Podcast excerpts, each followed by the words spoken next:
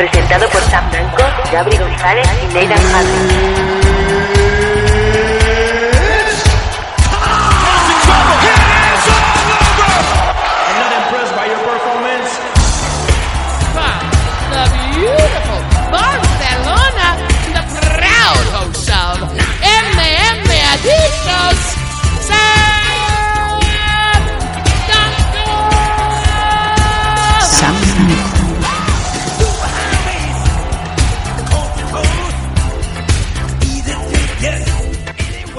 Hola, ¿qué tal? Bienvenidos todos amigos MM Adictos. Estamos haciendo un número nuevo, un número especial, un número que va a traer mucho, mucho que hablar, va a dar muchísimo, va a llenar hojas y hojas y hojas y más hojas de los newspapers, de los eh, dear sheets y todo esto que, que se suele decir en Estados Unidos. ¿Qué tal? Mi nombre es Sam Danko. Y estamos haciendo un MM Adictos muy especial, sobre todo porque volvemos a recuperar la vieja esencia de esos programas en donde uno está en Málaga y el otro está en China. Sí, señores, estoy en Dongguan, que para hacer un poco la comparación, mi amigo Nathan mejor que nadie lo sabe, es un poco el Benalmádena de, de China, ¿no? Nathan, hola, ¿qué tal? Buenas tardes en España, buenas noches aquí en, en China.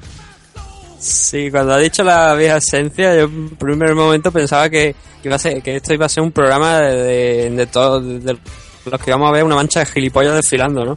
Oh, oh, por cierto, en el Instagram... con algunas opiniones, ¿no? En el Instagram he dejado un, Pero- un vídeo perfecto. Sí, sí, sí, lo define a la perfección, la verdad. Pero no, es que yo lo que me quedé asombrado fue con una foto, ¿no? Que pones el primer día que llegué allí nuevamente a China Sí, y pone Big, creo que era Big Fuck Hall. sí señor. O sí, sea, señor. En Nada. Japón está el Korakuen Hall, el Ryogoku, el Sumo Hall que también lo llaman, y en China está el Fuck Hall. Y digo, qué maravilla, ¿no? Así es, nada O sea, más. que me- y encima me dices que aquel, aquel pueblo, aquel sitio es como la Benalmádena de aquí, digo, pues entonces no hay más explicación, ¿no? Cierto. Todo se junta. Cierto es, y es que eh, sí, nada más llegar a, a Shenzhen, bueno, pues me tengo que cascar, ¿no? Dos horas y media más de autobús, llámalo falta de previsión. Y cuando llego a la terminal de autobuses de Shenzhen, eh, nos, bueno, bajamos del autobús, eh, peleamos para recuperar nuestras maletas, porque en China todo el mundo pilla la primera maleta que está a mano. Es como los Kinder sorpresa, nunca se sabe qué va a venir. Y eh, digamos que esperamos al último, al último transporte, en este caso un transporte amigo, y para poder esperar estaba la sala de espera, traducida en inglés como el Big Fuck Hall. Ah, que encima de la sala de espera, la sala de espera. Pues yo creo que no está mal traducido, Nathan. Que mejor que pegarse una buena follada, ¿no? Mientras esperas a que te vengan a buscar. Vaya tela, ¿no? O sea, los chinos todos sabemos que son un mundo aparte, ¿no? Cierto. Son especiales, tienen sus cosas, tienen sus traducciones extrañas del inglés. Y ahí tenemos otra otra nueva prueba, ¿no? Y además, bueno, lo dicho, estamos, eh, estoy en Dongguan, que no Don Juan, eh, que No. se conocido en China y fuera de China como la Benalmádena de, de aquí. Y es que es un lugar en donde por cuatro tíos, eh, no, perdona, por cuatro tías hay un tío.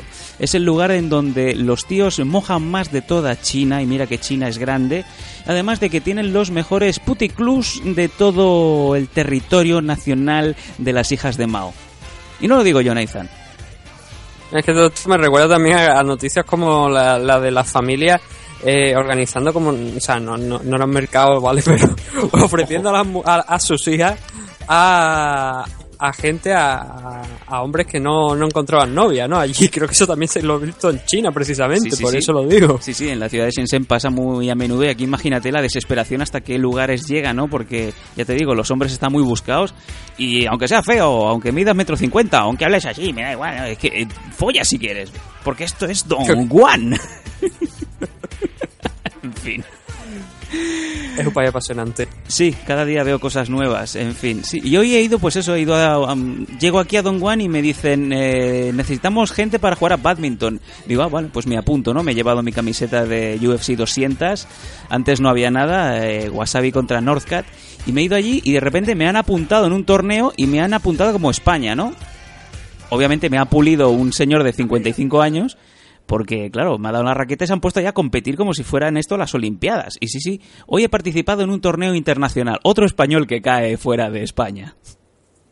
Ríete tú, porque ahora que has dicho lo del badminton, a mí eh, en, en mi perfil en Twitter eh, me ha aparecido una notificación que dice que un perfil llamado Challenger me ha, me ha añadido a una lista de fans del badminton. A mí también. Ahora entiendo por qué. en fin. Sí, hemos divagado un poco, pero claro, lo merece, ¿no? Estamos en un país tan peculiar como, bueno, ¿quién me mandó a mí aquel día a decirle que sea la chica, ¿no? En fin, eh, lo dicho, nos vamos a las noticias que hoy vamos largo y tendido, no solamente vamos a hablar de UFC 200, ha sido una semana muy, muy completa y yo creo que justamente va a ser necesario empezar el bloque noticias hablando, como no, de Enrique Marín, Wasabi, vamos allá.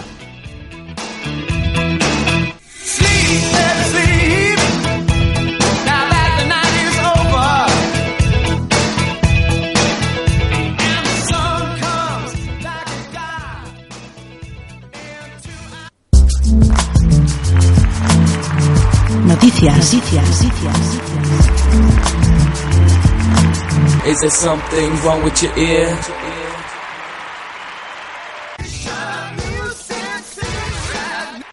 Aquí empezamos en el bloque de noticias, Nathan, con eh, obviamente las, eh, los problemas técnicos que suponen estar pues a tanta diferencia horaria entre unos y otros.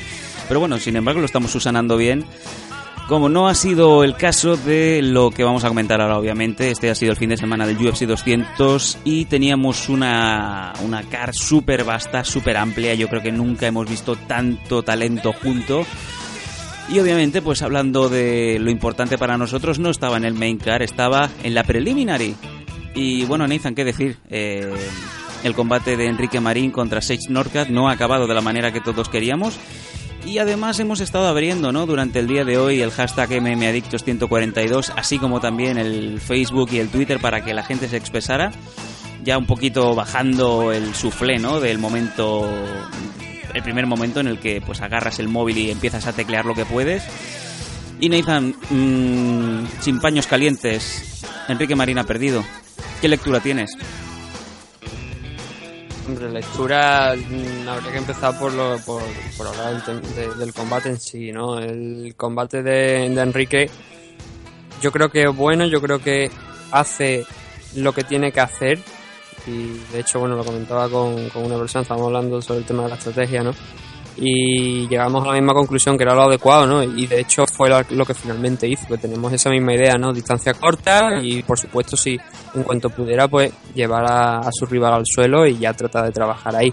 El primer round, eh, pues consigue parar a pesar de que tiene algunos intentos donde ya Enrique se ve que por donde van ahí las oportunidades de, de Enrique, como digo, pues Nordcap es, rápido de cojones. La verdad es que los movimientos que tiene, la forma de soltar, se nota que ha sido, se nota que ha sido karateca, obviamente. Esa, esa forma de soltar los directos tan rápida que tiene. Y como bien te digo, el primer round, yo creo que todos, absolutamente todos los aficionados coincidimos en que mm, ese primer round es de Sage. El segundo, clarísimamente, es de Enrique. Enrique hace lo que, te, lo que he dicho que tenía que hacer. O sea, lo que he dicho que tenía que hacer me refiero. Lo que tenía la, yo la idea y lo que todo, casi todo el mundo daba por hecho que, era la mejor opción para pelear al suelo. Tuvo un par de intentos de sumisión, un armbar, un kimura. Lo trabajó bien. Ese round, sin duda, es, el, es suyo. Y el tercero aquí donde surge la polémica, ¿no? Aunque todo el mundo, la gran mayoría, estamos de acuerdo, opinamos lo mismo que, que Enrique hizo más para llevarse el combate. Desgraciadamente los jueces no lo vieron así, eh, le dieron la victoria a Norcas en este tercer round también. Y ahora, mmm, claro, aquí surge la polémica, la mayoría opinamos que ha sido un robo. En la vez anterior, la última contra Montaño en, en la final de Ultimate Fighter, eh, ahí mmm, vi el robo sin paliativo. Aquí también me ha parecido que, igual la decisión no es la adecuada. Ahora bien, puedo entender que, sabiendo cómo son los jueces norteamericanos, y aparte de que la pelea era allí, se estaba realizando en, en Norteamérica y cada vez que Norcas hacía algo, el público se volvía loco. Sí. Puedo llegar a entender que los jueces, mmm, aunque no hagan lo correcto, tiren para el lado de Norcas simplemente por esos 30 segundos finales. Como fue un round, porque por desgracia es un round muy ajustado, que los dos tienen sus cosas, tienen su oportunidad. Enrique consigue dos takedowns, controla bien el, el, centro de la jaula y también presionando a, a, Norcas contra ella. Pero esos 30 segundos finales que, repito, no creo que, que tengan que ser determinantes para la victoria de Norcas. yo creo que la victoria de Enrique. Pero esos 30 segundos finales donde se lo quita de encima y, y Norca se coloca precisamente encima del suelo y lanza algunos golpes, yo creo que eso a ojos de los jueces, sabiendo que mucho nada más que ven los últimos 10 segundos de combate, eh, porque se pasan el resto del tiempo pues, mirando el móvil o, haciendo otras cosas, pues creo que por ese motivo igual por donde los jueces han interpretado que podía haber ganado Norca, pero como bien te digo, creo que no es así, creo que la victoria era de, de nuestro Enrique, creo que la victoria era para España, para Enrique, y bueno, es lo que pasa, ¿no? Siempre se dice, nunca lo dejen en las manos de los jueces, eh, tuvo oportunidad Enrique, no, no pudo concretarse esa victoria y bueno, al final, pues desgracia, como te digo, jueces en Norteamérica y un luchador norteamericano, mal asunto. Era, era el- justo cuando estaba ocurriendo esto, cuando llega la decisión, cuando acabó ese round, yo lo dije, yo, esta era la situación que yo no quería ver por nada del mundo, porque ya sabemos cómo son las cosas, ¿no? Y finalmente, por desgracia para Enrique, pues ha sido así. Y nos ha pasado precisamente, Nathan, bastantes veces. Ya nos ha pasado hasta la friolera de dos veces y con esta tres. Eh. La final con Eri Montaño de Enrique Wasabi, la, el combate de, de Abner Lloveras también a decisión y una vez más Enrique, ¿no? El problema aquí es eso, ¿no? Que mm, vas sumando como si fueras aquí en el 1-2-3, vas con la calculadora y claro, vas sumando takedowns y dices, venga, otro y otro y otro. Y en este último tercer round, ¿no? Cuando suma ese par de takedowns y, y dices, bueno, está acabando fuerte. eh, mm, es una cosa muy milimétrica, ¿no? Y luego aparte recuerdas sí, sí. ese am- armbar en el segundo que lo tiene perfectamente colocado, que se le escapa al final, suelta una de las dos manos para mm, posicionarse o no sé si mm, muy bien para qué, ¿no? No ha sido suficiente. Sin embargo, como bien dices, eh, no solamente en España, también en China, cualquier persona que estuviera... No te digo que sea una persona que sea un supporter de Wasabi porque sea español. Yo me imagino que cualquier eh, fan casual que haya visto el combate que no sea americano, yo creo que el combate lo ve a favor de, de Enrique por esas milésimas, ¿no? Y sin embargo no se lo dan. Y hay una cosa que también me llama, me llama te, te mucho- lo puedo poner eso de que lo- la mayoría de los aficionados, porque realmente, por ejemplo, si te ves la- las puntuaciones que le dan, no nosotros, sino la- algunos medios de, comunicación de allí de Estados Unidos, y te estoy hablando del Growling Observer con Dave Meltzer, por ejemplo, incluso Ariel Helwani también, la mayoría le dan la victoria a Norca, solo hay de, la, de, una gran lista de, medios, incluso algunos de las mismas páginas, o sea, de dos periodistas a lo mejor que trabajan para la misma página dan, dan opiniones diferentes solamente de, de esa lista que habrá por lo menos unos pues no sé puedo hablar no lo estoy contando ahora mismo pero yo he hecho unos más entre cerca de los 20 aproximadamente 16 le dan la victoria a Norca por un 29-28 y solo 4 se la dan a Enrique entonces, a ver, eh, yo creo que hace eh, lo que tiene que hacer el combate es eso, ¿no? Lo que pasa es que cuando llegas a una decisión tan ajustada, pues mm, igual son los jueces los que no están suficientemente bien entrenados para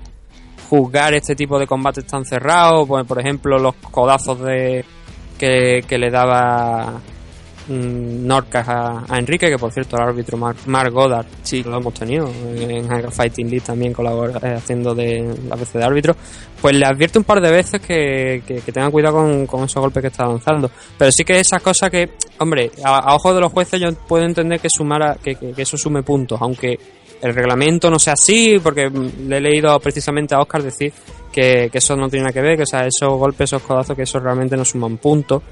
Pero a ojos de los jueces, a lo mejor de determinados jueces sí le pueden sumar puntos. Entonces, quizás el único pero que a lo mejor le podía poner a la actuación de Enrique, que es muy buena y, y un combate entretenido, aunque haya perdido, es un grandísimo combate el que ha hecho.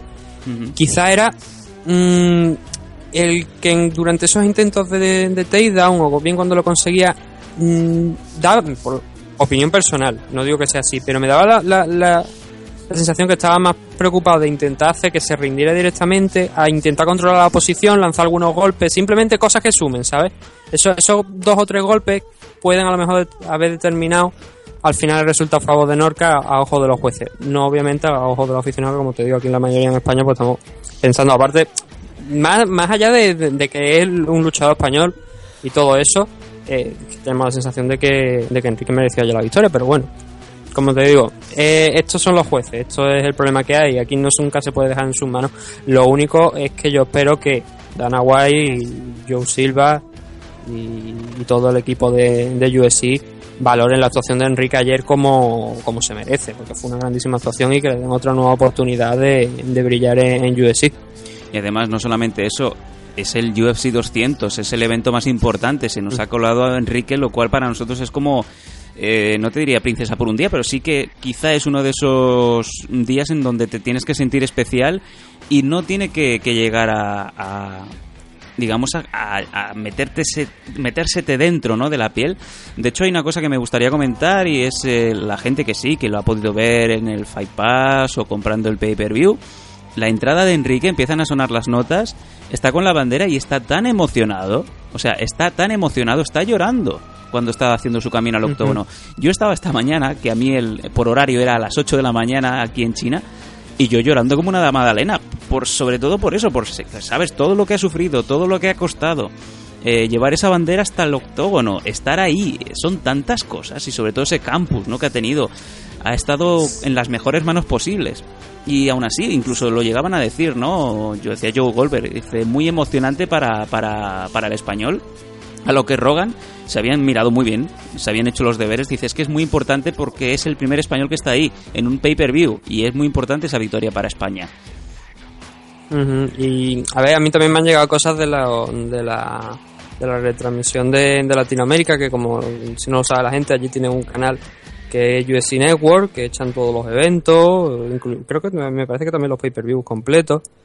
Y ojalá en un futuro pues, también lo podamos tener aquí, ¿no? Hay que pegar una llamada allí, levantar el teléfono y llamar a quien corresponde y decirle, oye, ¿cómo es el USC Network aquí España? Porque la verdad, por lo que me comentan y por programación que se ve en, la página, está bastante bien.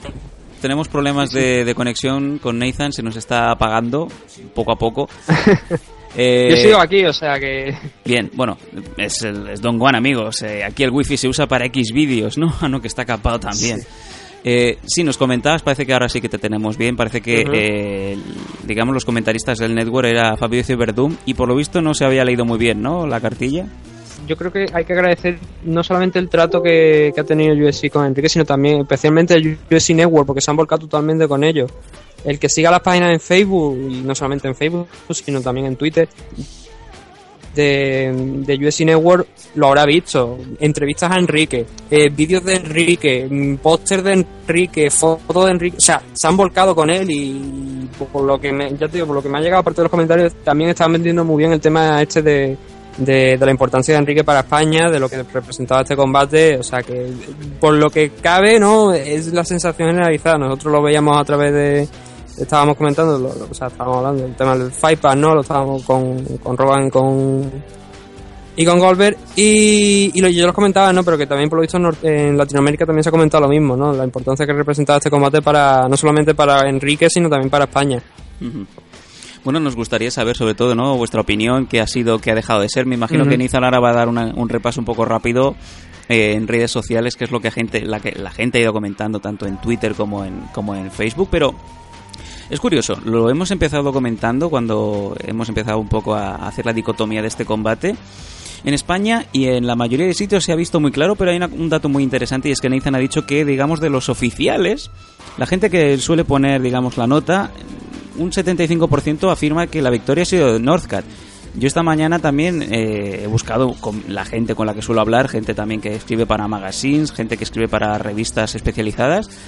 Y amigo Nathan, mm, Mm, a mí me ha, me ha hecho volver a ver una vez más los combates, el combate de Northcat con, con Enrique porque me dicen, sí, sí, que me parece muy bien, que ha hecho varios takedown y tal, pero es que en striking se ha follado al español.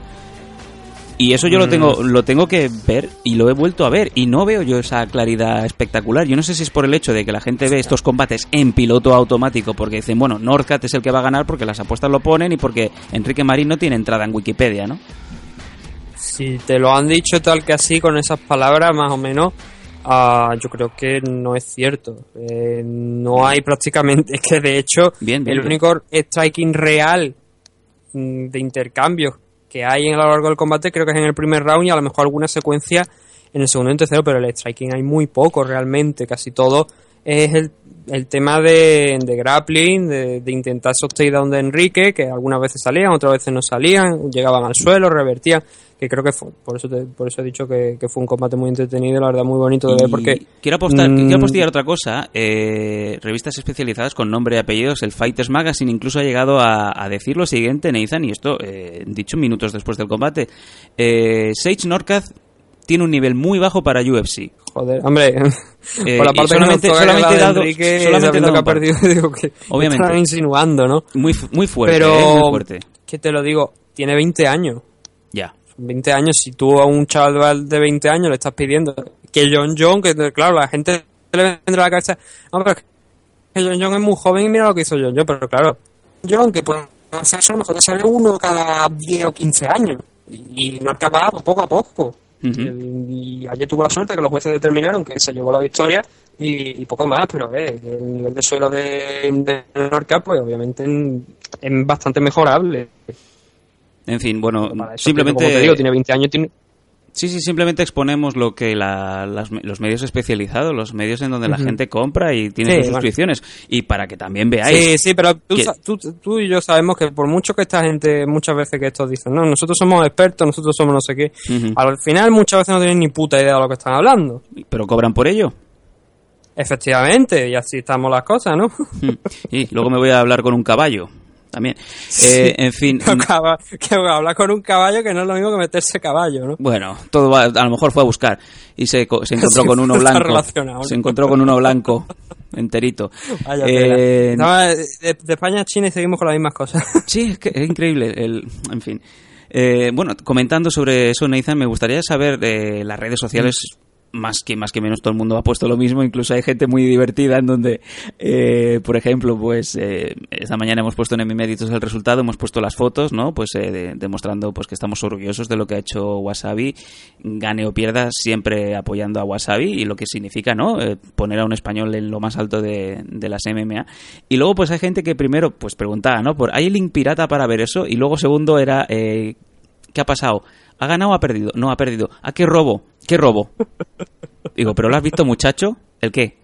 ¿Wasabi? ¿Pero no es de Sevilla? Y esto es en el foro de MM Adictos. Y a lo mejor incluso contestando a David Aranda, cosas así, ¿eh? O sea, con, con los huevos, con los huevos bien, bien sacados de, la, de los tejanos, ¿sabes? Los huevos ahí asomando. Sí, a a ver. Tiene que haber de todo, ¿no? Y mucha gente empieza a hablar. Es lo que se suele decir, ¿no? La gente habla y no tiene ni puta idea de nada. O no ha visto nada.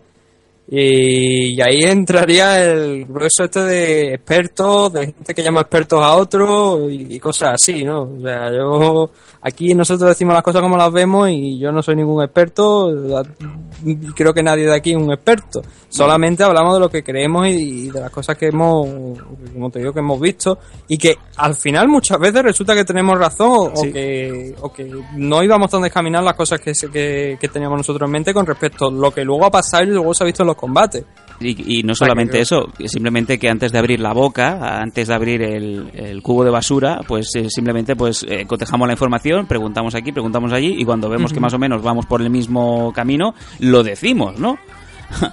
y ya está, o sea, que si quieres ir eh, fuerte, pues apuesta tú solo en tu casa, ¿no?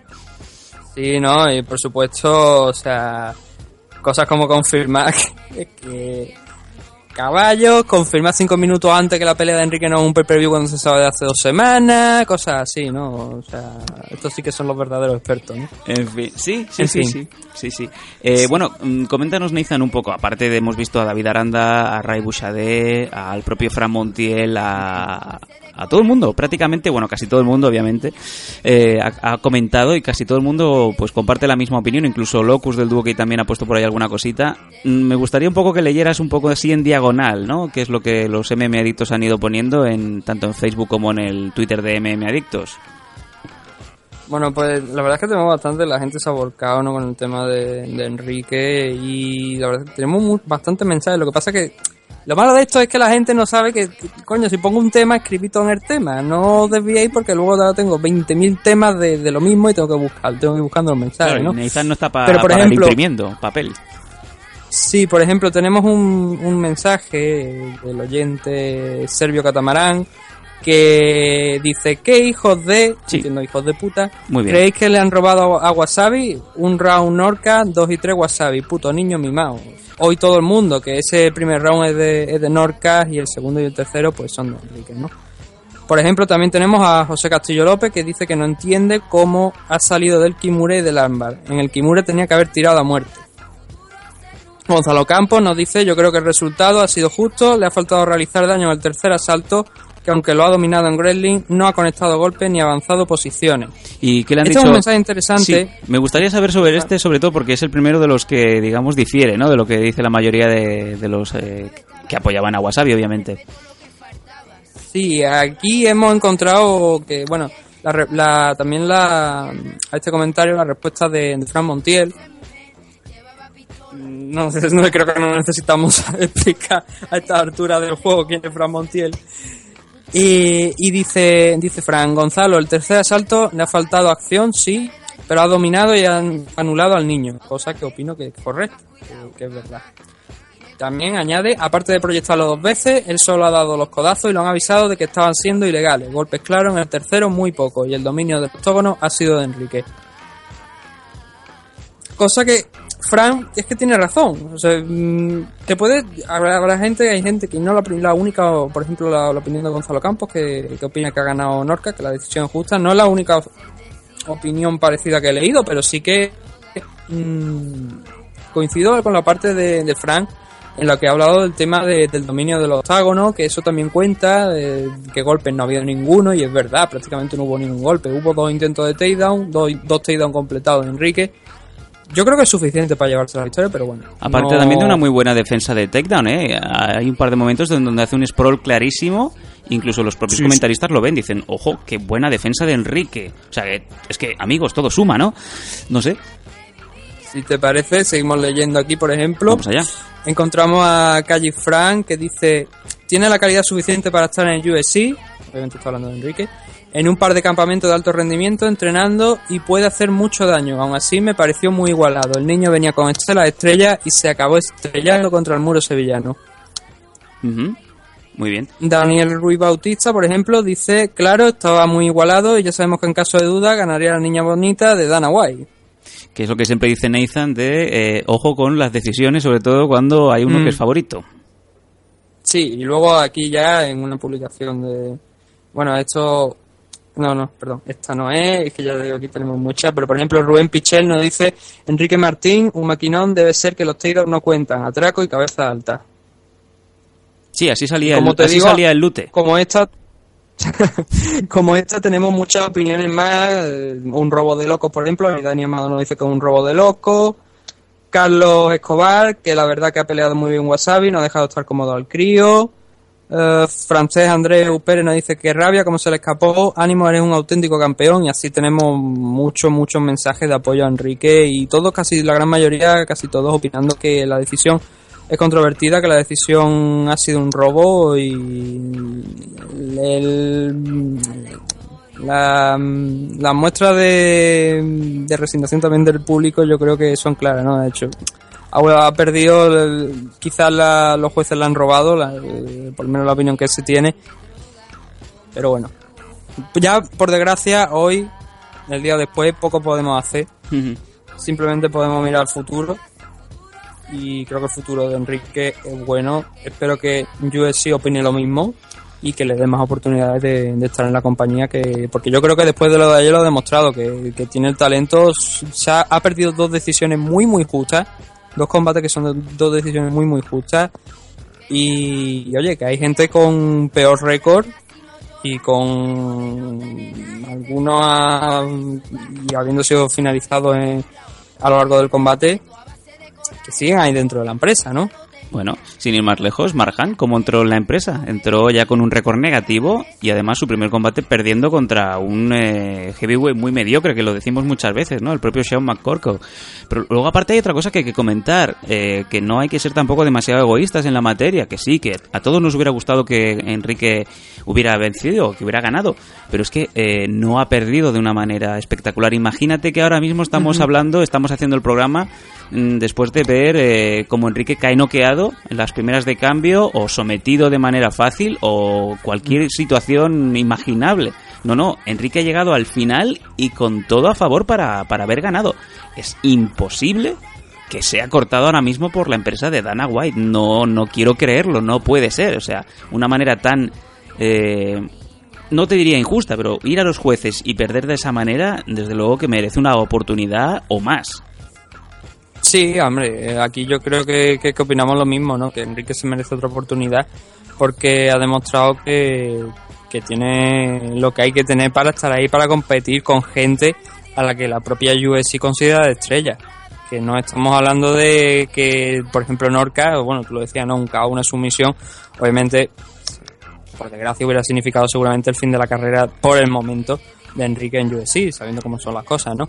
Pero viendo la actuación que ha tenido, que no ha sido un 30-27 ni un 30-26, no ha sido un dominio absoluto de, de Norca, no, ha sido una decisión justa, muy aju- eh, justa me refiero, muy ajustada, que podía haberse ido para cualquier lado, que nosotros pensamos que era al lado de Enrique, Sí, sí, que los jueces no han visto así, que ha sido para Norca. Y por eso digo que siendo algo tan ajustado, yo espero que Dana White haya tomado nota y haya dicho, oye, pues que sí, que este chaval merece la pena. Ha perdido, sí, pero ha perdido tal que ha perdido podría haber ganado. Desde ¿Sabes? Si los jueces hubieran visto a lo mejor de la manera en la que hemos visto nosotros la situación.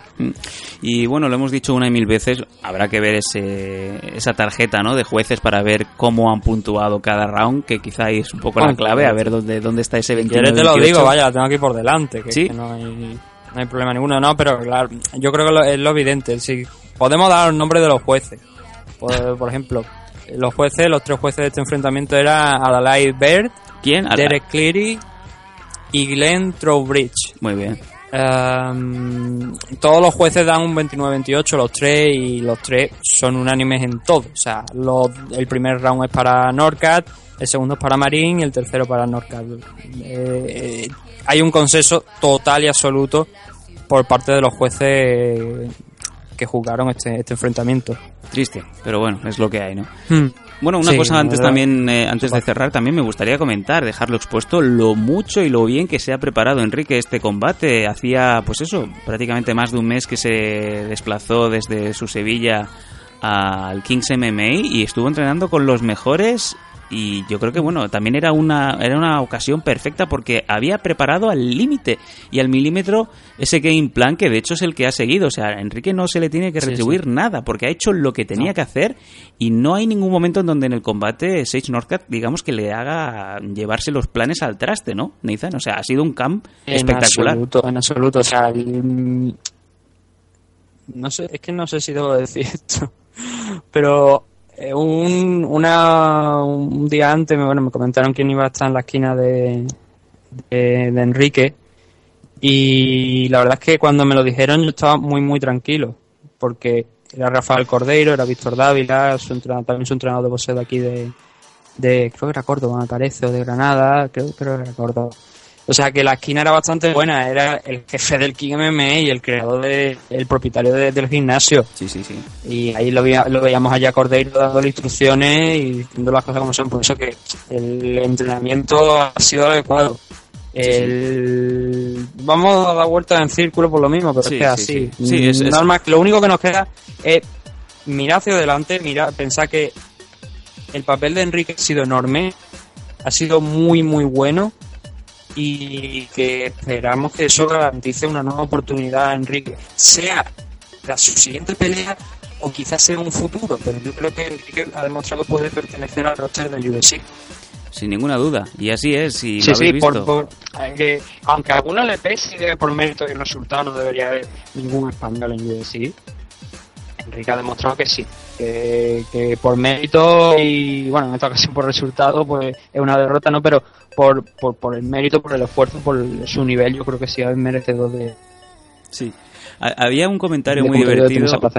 Había un comentario muy divertido ya para cerrar la noticia de, de, de este señor de Seis Norcat, el cual aún pues sigue sonriendo, ¿no? Que de hecho pues la gente Mm. sigue riéndose de él en redes sociales y es así. Seguimos diciendo lo que es el niño, es un niño creepy, ¿no? Realmente pues no, no acabamos de tener muy claro qué rol, ¿no? Cumple su madre. Eh, porque el tío sigue Ayer, poniendo cierto, estaba fotos. el padre dentro de la jaula Sí, y, limpiándole la jaula, igual. limpiándole la jaula como el que le cambia el agua al canario, pues le cambian el agua al niño, ¿no? No, pero esos esos tweets de te quiero mamá, ¿no? Y sabes en ese momento en el que dices, "Bueno, qué ojo que se come en la boca."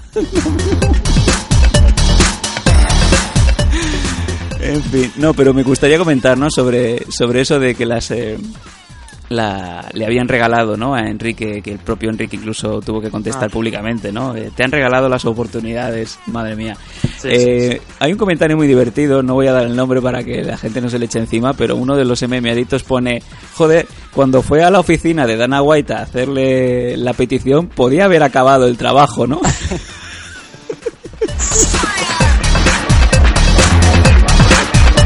A ver que me agacho. Uy, coño, que aquí hay una puerta. Hombre, Dana White. En fin, bueno, pues eh, lo dicho, yo creo que está todo el pescado vendido en este, en este momento. No, Mm. Lo ha dicho Nathan muy claro, eh, darle más vueltas, seguir dando vueltas en círculos no tiene sentido. Estamos muy contentos y muy orgullosos de, de todo lo que ha sido la aportación de, de Enrique Marín. Está en los libros de historia, la gente ha visto que su combate ha sido muy, muy bueno. Ha hecho a la perfección su cometido, su game plan ha estado perfecto y simplemente pues mira, ha sido una pena que los jueces no hayan dado la victoria, pero quizás ha sido lo único que le ha separado de esa victoria, ¿no? Precisamente no por un error, no por una falta de acierto, simplemente pues por decisión de los jueces y obviamente lo que dices tú, Nathan, mm, en suelo americano se ve de otra manera también. Sí, es lo que hay, ¿no? Esto no va a cambiar porque es así. Eh, los jueces en casa, pues siempre. Y poco más se puede hacer. Eh, Simplemente, pues eso. eh, Ahora esperar, hay que sentarse a esperar una semanita, a ver cómo evolucionan las cosas. Yo creo que esta vez, si en, el- en la vez anterior sí que se podían achacar algunos fallos desde la esquina, no precisamente desde Enrique, sino desde su esquina. Esta vez creo que, que ha sido Em, totalmente perfecto, creo que se han hecho las cosas como se deberían hacer.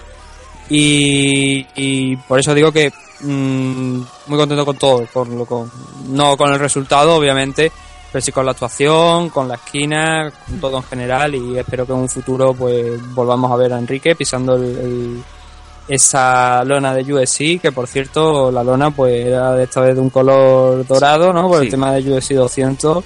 Eh, ¿Te, has fijado? No hemos dicho ni una vez USC 200, amigo. Antes no había nada. No había nada, Ay, no había nada. Lo acabo de decir. Y, y- Eh. Y yo postillería ya para cerrar, para cerrar lo de que ¿y por qué no una revancha en España? Anda, vete a cagar.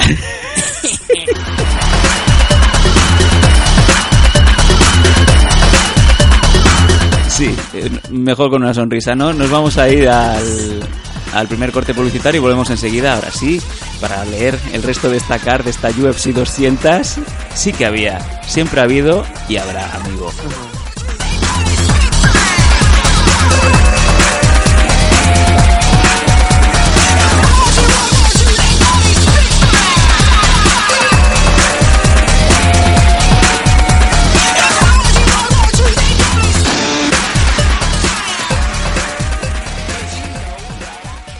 Radio 4G USA. Los Danco a Mil, la unión irreverente y canalla de Sam Danco, El Pelos y Rusea Mills, en Scanner FM. Cuando te miro me quedo como embobada, ¿sabes? A Rosé puse cachonda, pero a ti te pongo a mil. Un programa para adultos con toda la crema dentro. Que una tía me ponga cachonda cuesta, ¿eh? Que, que- Lo veo, vamos, que te está costando una barbaridad esta mía. Los Danco a Mil. No has escuchado nada igual. Me encanta este programa. Me, me encanta. Me encanta este programa. Radio 4G. Ven, síguenos. Tenemos cobertura total. Estamos en internet. You have the time to listen to me whine about nothing and everything all at once. I am one of those. Este es el UFC, sí, amigo. Este es el MMA 242, siempre ha habido y siempre habrá. Nos puedes seguir en ivox.com barra mmadictos, en el Twitter arroba mmadictos, en el facebook.com barra mmadictos, en Stitcher, en Statcher, en la casa de Sage Norcat, pero abajo no, que no llega el repetidor del Tepe-Link, y en casa de la madre de Shinsuke Nakamura. Suka, qué buena estás, llámame.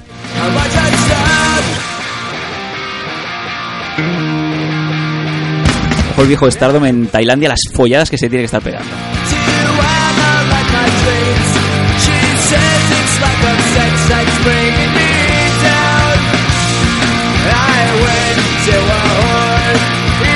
Por cierto, Nathan, tengo Stardom Wall. Ayer estaba viendo a... Estaba viendo a Yoshirai tomándose un daiquiri en Bragas. Porque pago. ¿Quién? si te-. Sí. Stardom Wall, amigo. Sí, eh, Tardon World que tiene varias series de ese estilo. Me encanta. Y el Titan. De, la de Fedora Man. Fedora Man eh, aproximado agua. Dicen que es muy buena. Déjalo, déjalo.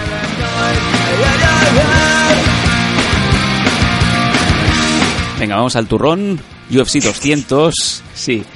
Eh, sí, bueno, es el evento por antonomasia. Hemos esperado pues un montón de tiempo, desde 2009, que fue el UFC 100. Hemos llegado al 2016, UFC 200, en el T-Mobile Arena, un nuevo pabellón que se, bueno, se preparó meses atrás y digamos que ya estaba fijado para romper todos los récords y de hecho ha roto los récords de asistencia en Las Vegas. 18.200 personas entraron para eh, una, bueno, digamos una recaudación total de 10.700.000 pavos.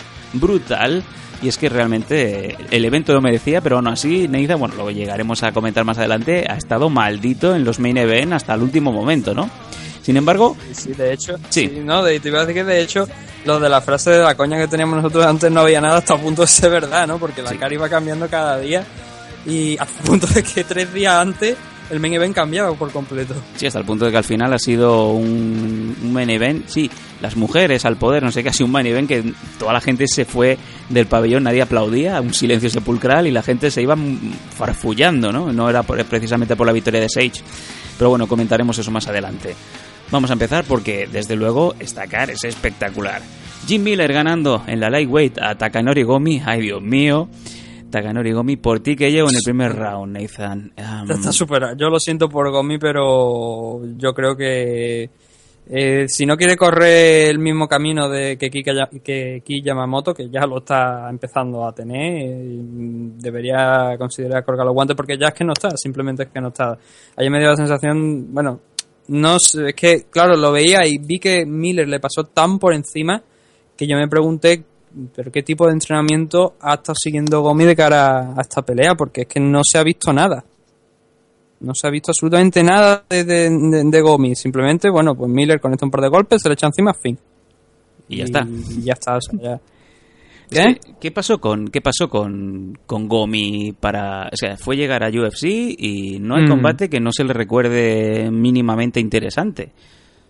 Sí, no, creo que tuvo, me parece que fue un enfrentamiento, no sé si fue contra ah, Clay Guida, creo que fue, que fue interesante, así, que tuvo, pero la verdad es que toda, la gran mayoría de, de los enfrentamientos de, de Gomi en UFC se han saldado con derrotas. Estamos hablando de unos siete enfrenta, o sea, siete derrotas por eh, cuatro victorias, 11 peleas en UFC que son muchas, han dado muchas oportunidades, pero ha demostrado que simplemente que no está, que no, no tiene las habilidades suficientes ya, sea por experiencia o sea por edad, que tampoco es que Gomi sea especialmente mayor, son 37 años, que 37 años tiene Daniel Cormier, es campeón, o sea que...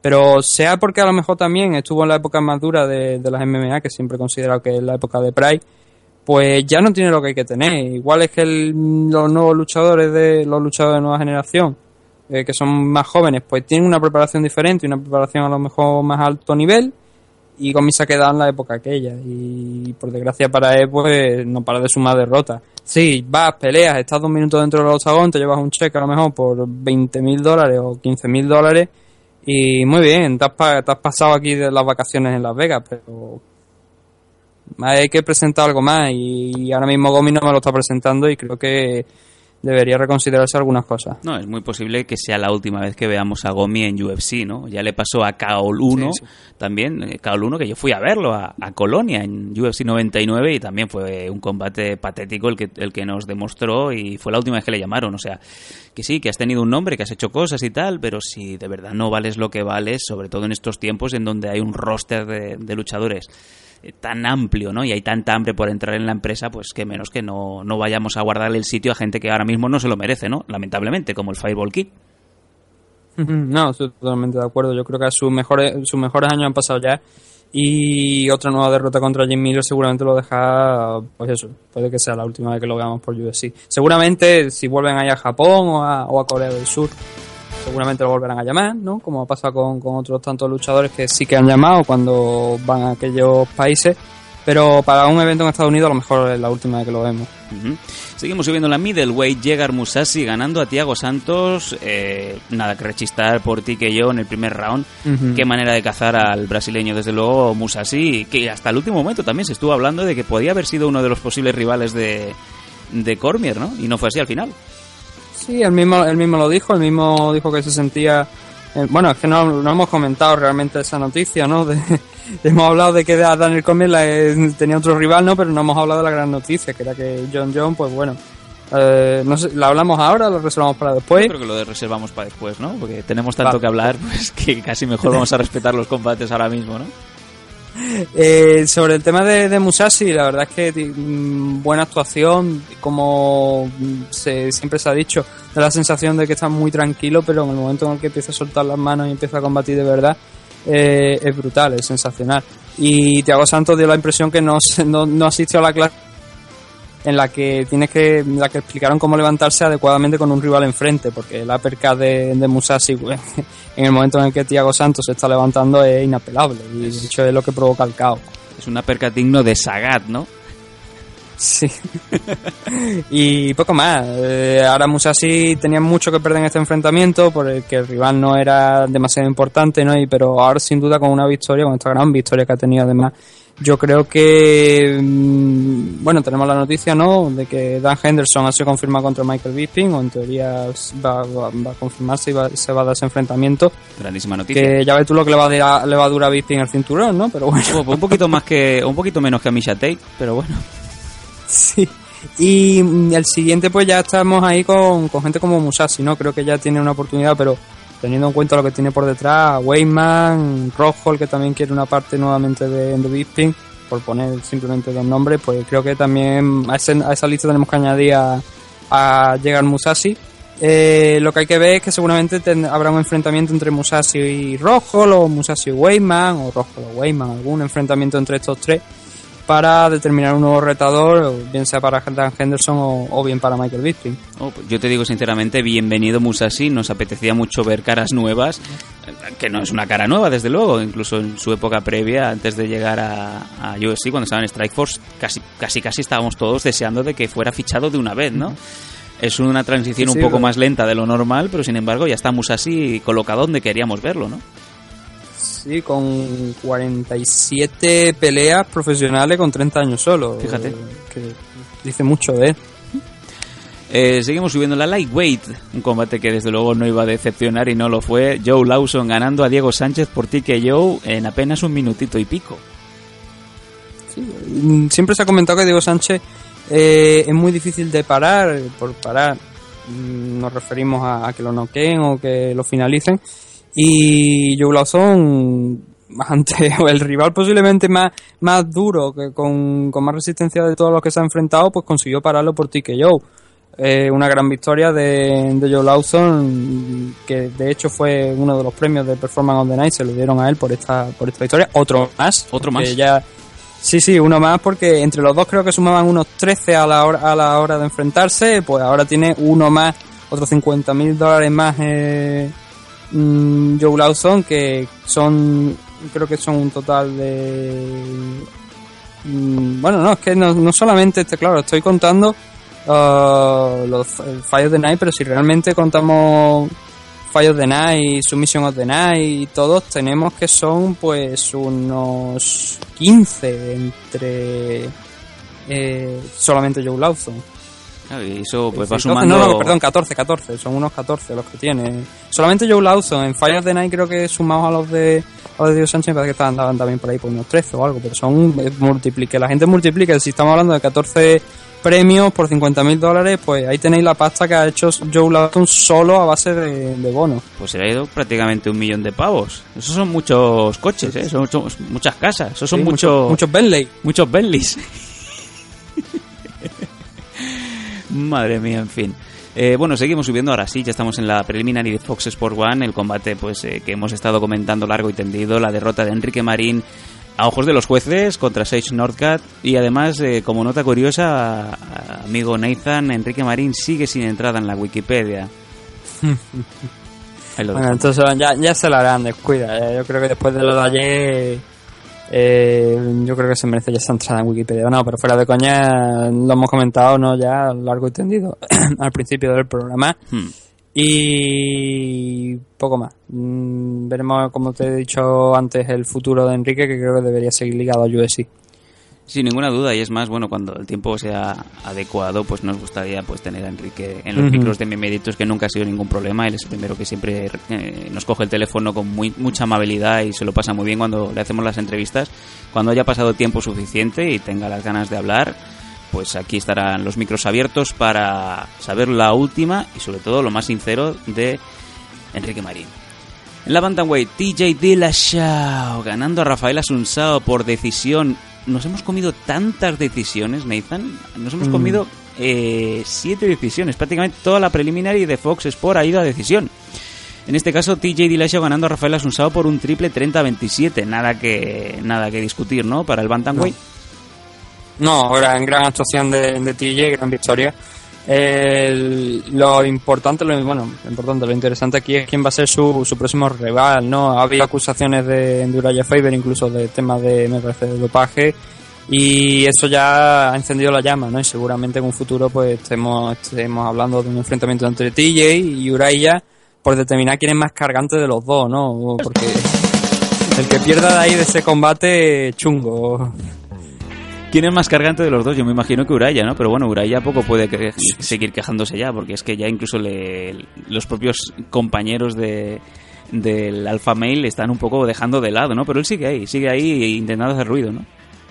Se échate ya para allá que das calor, ¿no? Eh, pero porque es que Uraya ya lleva mm, tantos title fight perdidos que no sé, pero él no lo bueno es que él es feliz, él no pierde la gana de seguir ahí peleando, de seguir teniendo combates, pero joder.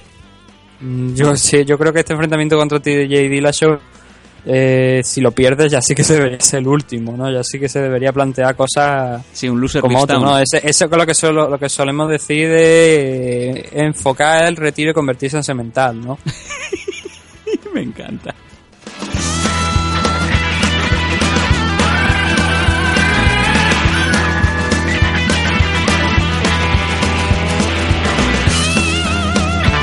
Siguiente combate. eh, y bueno, este sí que es un combate que nos alegramos, sobre todo por la Mm. victoria de Kelvin. Kelvin Gastelum ganando a Johnny Hendricks por decisión unánime en un catchweight, Nathan. Y es que aquí. eh, el problema es que los dos nos estaban dando problemillas con la báscula, pero el caso es que ha sido Johnny Hendricks el que al final ha tenido que, que dar una parte de su bolsa, porque ha vuelto a llegar pasado de peso otra vez.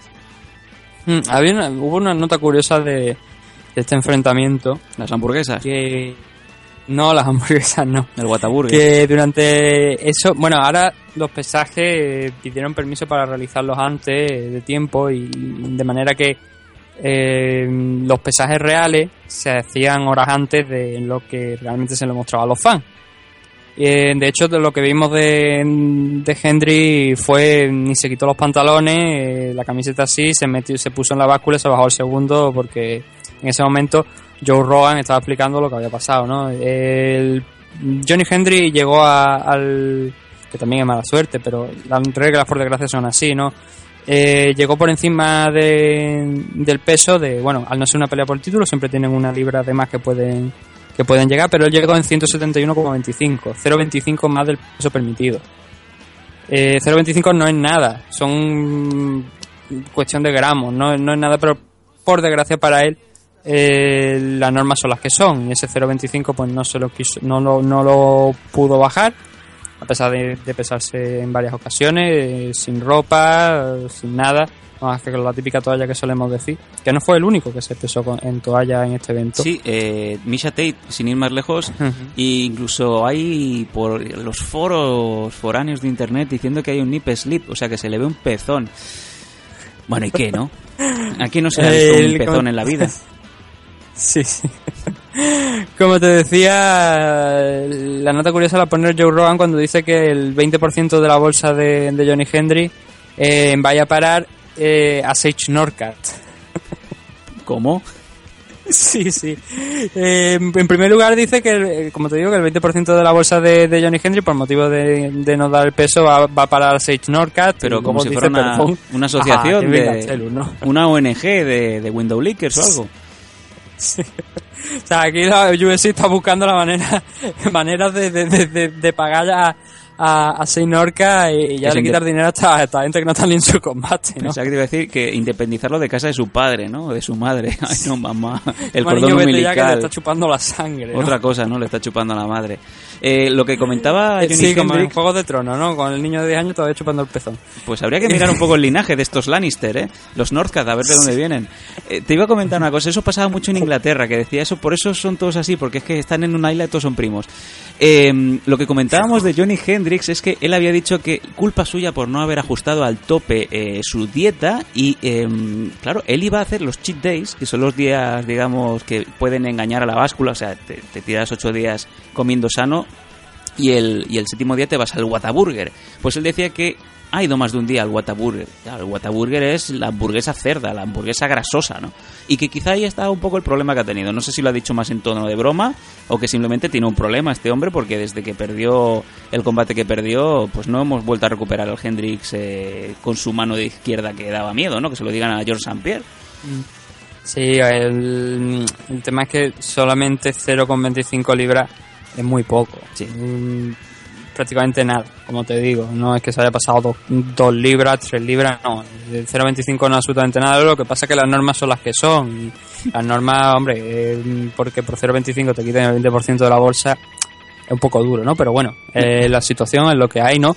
Y el combate en sí que yo creo que es realmente lo importante porque la diferencia de peso, como te digo, es mínima entre, entre ambos. Eh, quizás es la mejor actuación que he visto de Kelvin Gastelum, sobre todo en el primer round, cuando estaba los 1-2, que daba gusto, entraban, pero uno detrás de otro, 1-2, 1-2, 1-2 constantemente, y Johnny Hendry no tuvo respuesta para eso. Como cuando, te vas, round, como sí. cuando te vas a tomar un, te vas una noche de, de copas, ¿no? Y pagas con la tarjeta de la empresa. 1-2, 1-2, los cubatas, los cubatas. me, han, me han pasado En una nota. Johnny Hendry eran las hostias, las hostias. Me ha pasado una nota Pero- que me dicen, Nathan, que 0,25 libras es lo que uno pierde en bajar la basura por la noche. Sí, por- por- probablemente, sí, por eso te digo, es que pero las normas son las que son y, y nos tenemos y, y Johnny Hendry pues, ha perdido un 20% por ello, ¿no? No- A mí no personalmente no me gustaría que, que fuese, yo creo que eh, en diferencias tan pequeñas mm, si fuera una libra, dos libras lo puedo entender, pero en diferencias tan pequeñas esto puede ser cualquier cosa. A lo mejor se quita, eh, que de hecho la barba se la había quitado, ¿no? Para este enfrentamiento, ahí, tam- por ahí también ha podido recortar peso, ¿no? Pero cualquier cosa. Y es que además me parece haber escuchado en, durante el pesaje, porque ese vídeo no existe, donde los pesan y ya Johnny Hendry cuando ve la báscula se lleva las manos a la cara como diciendo, Dios mío, eh, la segunda vez que lo pesan con la, to- con la toalla, porque hay un tercer intento después, pero la segunda vez eh, creo que incluso le dicen a movido los dedos o algo, porque claro, el más mínimo movimiento, Sí. Eh, automáticamente eso ya, ese 0.25 te lo puede dar, ¿no? Eh, y por ejemplo, con la tercera vez que se, que se está pesando, está hablando ya Johnny Hendry, que ya tiene que estar jurando en arameo, un chiste. porque ha visto que no daba el peso. Que por cierto, Johnny Hendry sin la barba, que es que parece un señor de esos que te viene a arreglar el router a casa, ¿sabes?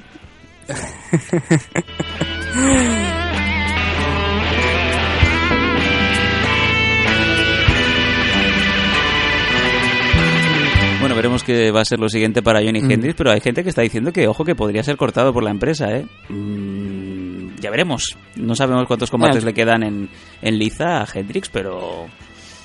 mm, ¿Quién te ha visto, quién te ve? Juanito. Sí, yo, yo, pero yo creo que es muy pronto todavía para cortarlo. Un luchador de la importancia de Johnny Hendry, que No. ha tenido una gran importancia dentro de- del resto de UFC, ganando incluso el, el campeonato, que bueno, luego lo perdió contra, contra el propio Robbie Lawler, ¿no? Pero eh, ha sido campeón y el enfrentamiento de ayer contra Kelvin Castello, pues sí que la verdad que no es su mejor combate, pero como te digo también, Kelvin creo que hizo el mejor enfrentamiento de los que yo le recuerdo dentro de UFC, creo que está muy bien, está a un gran nivel. Ha olvidado esos problemas con los cortes de peso que, que le habíamos visto en situaciones anteriores. Cierto, cierto. Y, y ahí estamos, ¿no? Una victoria para el King MMA que la verdad el, el fin de semana fue bastante complicado desde la primera fecha. Y, a seguir sumando. Kelvin es joven, Kelvin son 24 años, me parece, si no, no tengo mal entendido. y el futuro pues ahí está, ¿no? Tiene que seguir trabajando, por supuesto, no puede considerar que una, una victoria contra Johnny Hendry le va a abrir las puertas del título, pero sí que le acerca a, ese objetivo. Seguimos subiendo en la bantamweight femenina Juliana Peña ganando a Kat Zingano por también decisión unánime triple 29-28. Bueno, pues aquí a priori quizá Nathan Kat Zingano, ¿no? Parecía que llevaba una ligera ventaja en las apuestas, pero sin embargo la puertorriqueña pues eh, ganando y convenciendo, ¿no? Hasta el punto de que ya la inclu- la in- incluso en la rueda de prensa posterior ya la empiezan a barajar como si podría ser la siguiente eh, para rascar título, ¿no? Sí, eh, la verdad es que la, puerta de, de retadoras que se que, que, hay ahora abierta es bastante amplia. Hay muchas retadoras. mm, Una de ellas puede ser Juliana Peña, Juliana Peña ¿por qué no? Yo eché de menos aquí, aquí llama pidiendo el teléfono, ¿no? Nuevamente. Eh, y Cazingano la pena es esa, ¿no? Que mm, la vemos pelear casi una vez al año nada más y por desgracia para ella pues es una derrota. Quizás también, como te digo, ese periodo de, de un año de entre combate y combate le es negativo. Igual mm, debería pasar por training camp. A ver, no más duro, pero sí que a lo mejor. mm, que no, no sé el tipo de entrenamiento que llevará, ¿no? Pero que sí que a lo mejor los sparring sean más serios, que, que te vayan realmente a hacer daño. ¿Sabes? Que te prueben de verdad, porque obviamente a nadie le gusta lesionar, ¿no? Pero si, si te ocurre una lesión en un sparring porque te están preparando bien eh, para, para un- una pelea, pues bueno, son cosas que pasan, ¿no? Pues que llamen a ese Petruccelli, ¿no? Sí, y por ejemplo, es que también el caso de, de Lesnar teníamos incógnita, ¿no? Qué ha hecho este hombre para estar aquí y cómo se va a presentar el combate, ¿no? La- en qué estado de forma se iba a presentar, qué habilidades iba a tener. eh, y más que nada por ese enorme periodo de baja que había tenido, claro. En el caso de que Zingano soy menor, ¿no? Pero también creo que puede afectarle.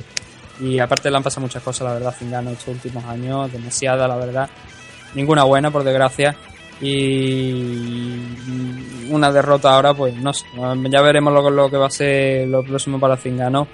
Mm, Una Zingano que hace tiempo, pues nos daba la sensación de que podía ser campeona, pero después de esa derrota contra Ronda Rousey, que precisamente fue su enfrentamiento anterior a este, pues nos hizo sembrar unas dudas que ahora hemos visto que no eran descabelladas, la verdad. Y qué curioso, Nathan, ¿no? Hace un par de años, pues Kazingano, Misha Tate, Holly Holm, Ronda Rousey, ¿no? ¿Dónde están? Bueno, Ro- Rotonda Rousey está comiéndose manzanas, ¿no? Ahora ya se puede. Así que, bueno, yo- es que esto, pero esto, esto es gracioso, ¿no? A eso vamos, a eso vamos. Uno empieza a poder comer manzanas y resulta que a su pareja ya, ya no las puede comer. Nathan. Nada, pero...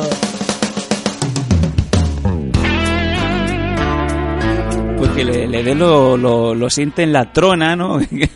Ronda Rousey que siente en la trona a Travis Brown y que le dé los, los potitos Bledina, ¿no? A mí me daban dos, a no ser los Petit Swing.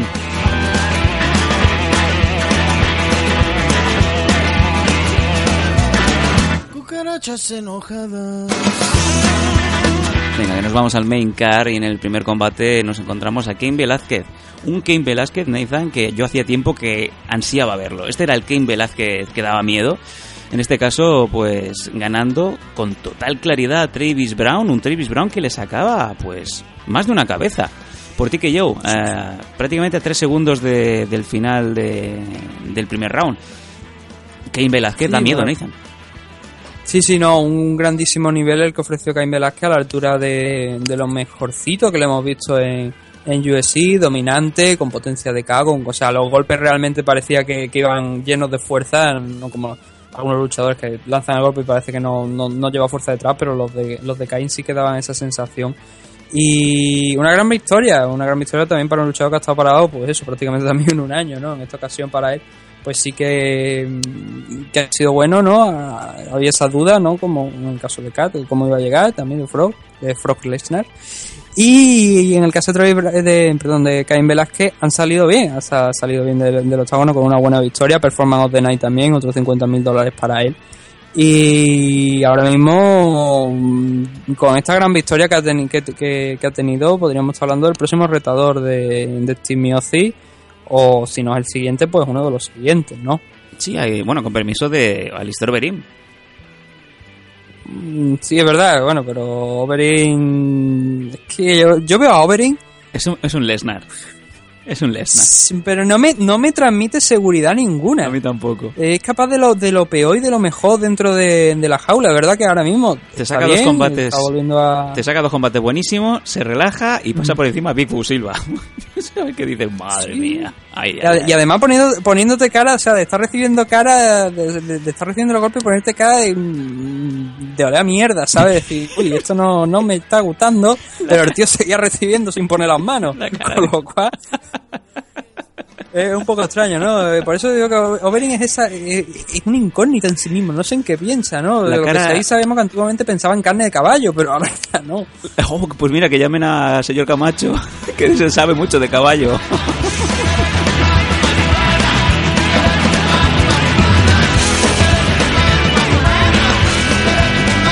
Yo me he quedado con lo de oler a mierda, o sea, la cara de oler a mierda de Oberyn, que sabes que es cuando... mm, the shit is getting real, ¿sabes? Que dices, oh, que ha perdido toda la estamina y va a caer. Hay una coña por ahí, por internet, que, o sea, es un vídeo, ¿no? Donde hacen una cosa, ¿no? Y, y pon- paran la imagen, la ponen en blanco y negro y dicen, es en este momento donde se ha dado cuenta de que la ha cagado. Y le vuelven a dar a, a marcha alemán y te ve como la caga, efectivamente. Y el perro ahí mirando los cupcakes y ves ahí la derrota de Oberyn, ¿no? Sí. es que ahora estoy comparando la cara de Oberyn con, con la del perro. Y digo yo, la hostia. La misma cara del susto. Yo conocía la Oh. cara la, la cara del vinagre, que es la cara que tienes los tres segundos antes de cuando te vas a correr, ¿no? Pues es un poco también la cara del vinagre de Oberyn justo antes de caer. Por favor.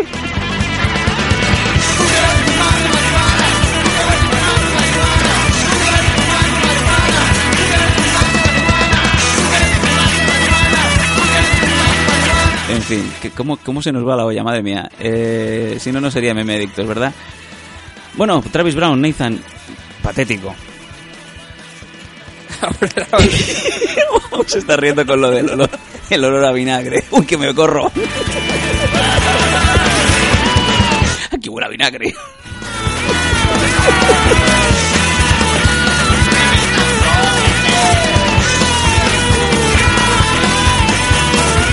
¿Ya está? ¿Ya está bien? Sí, no, es que, a ver, no es eso, es que, coño, me dice Travis Brown, me dice patético. Joder, acabo de decir hace cinco minutos que, que, la pareja puede comer manzana y ahora no. Pero tú sueltas patético porque es que, vaya- es que vaya tela. Ah, a ver. Travis Brown tiene un problema, serio. tiene un problema Todos- todos muy grande de actitud que se llama eh, Ronda Rousey.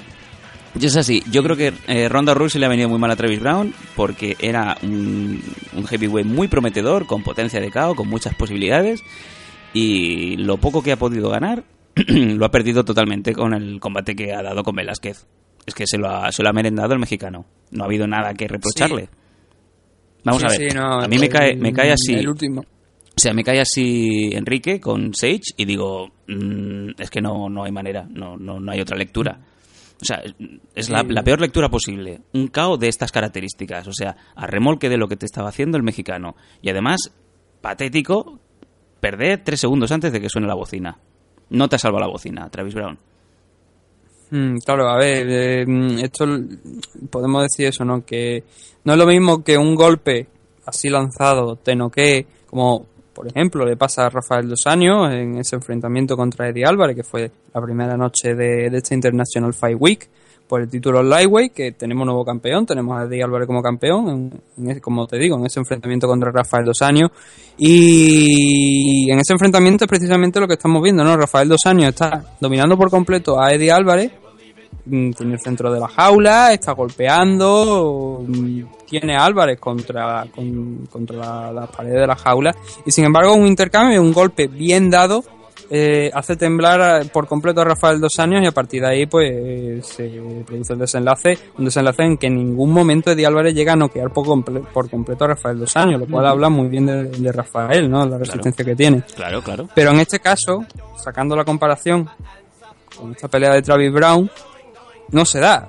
Eh, Travis, como tú bien has dicho, va totalmente a remolque, va, es Caín el que va dominando y en este proceso de, de dominio consigue noquearlo, consigue noquear a, a Travis Brown, con lo cual el- la victoria es eh, incontestable eh, Eh, el caos está ahí y David Brown esta vez, tú decías que no ha podido salvar la campana, yo diría que esta vez no ha salvado el árbitro, ¿no? Después de esta esa mm, polémica, gran polémica que hubo con, con Anfitrión en su último combate anterior a este contra, contra Caín. Y en esta ocasión, pues, no ha podido, no ha podido ser, ¿no? Para, para David Brown, no ha podido tener algún tipo de ayuda arbitral y el combate no le ha ido bien y simplemente, pues, bueno, ha caído caos. Y como te decía en el último programa, que hicimos previo a este me ha visto 141, que la gente lo puede escuchar ahí, dos horas de programa Señor, con un directo de una hora incluido, que, que, bueno, tuvimos que cortar porque Mr. RR nos, nos obliga a pagar y a pagar, pues...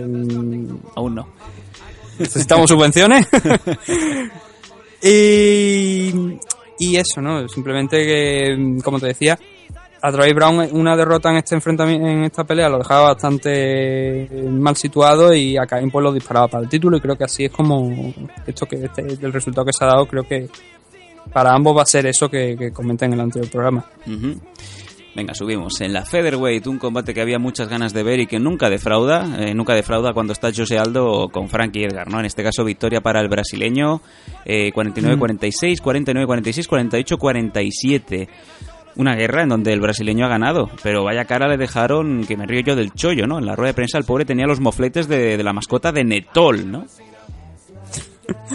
La verdad es que mm, entrenando este combate, yo, bueno, el 49, el 49-46 la verdad es que no lo comparto, sí que puedo entender 48-47, la verdad creo que sí, que, que es el resultado más ajustado.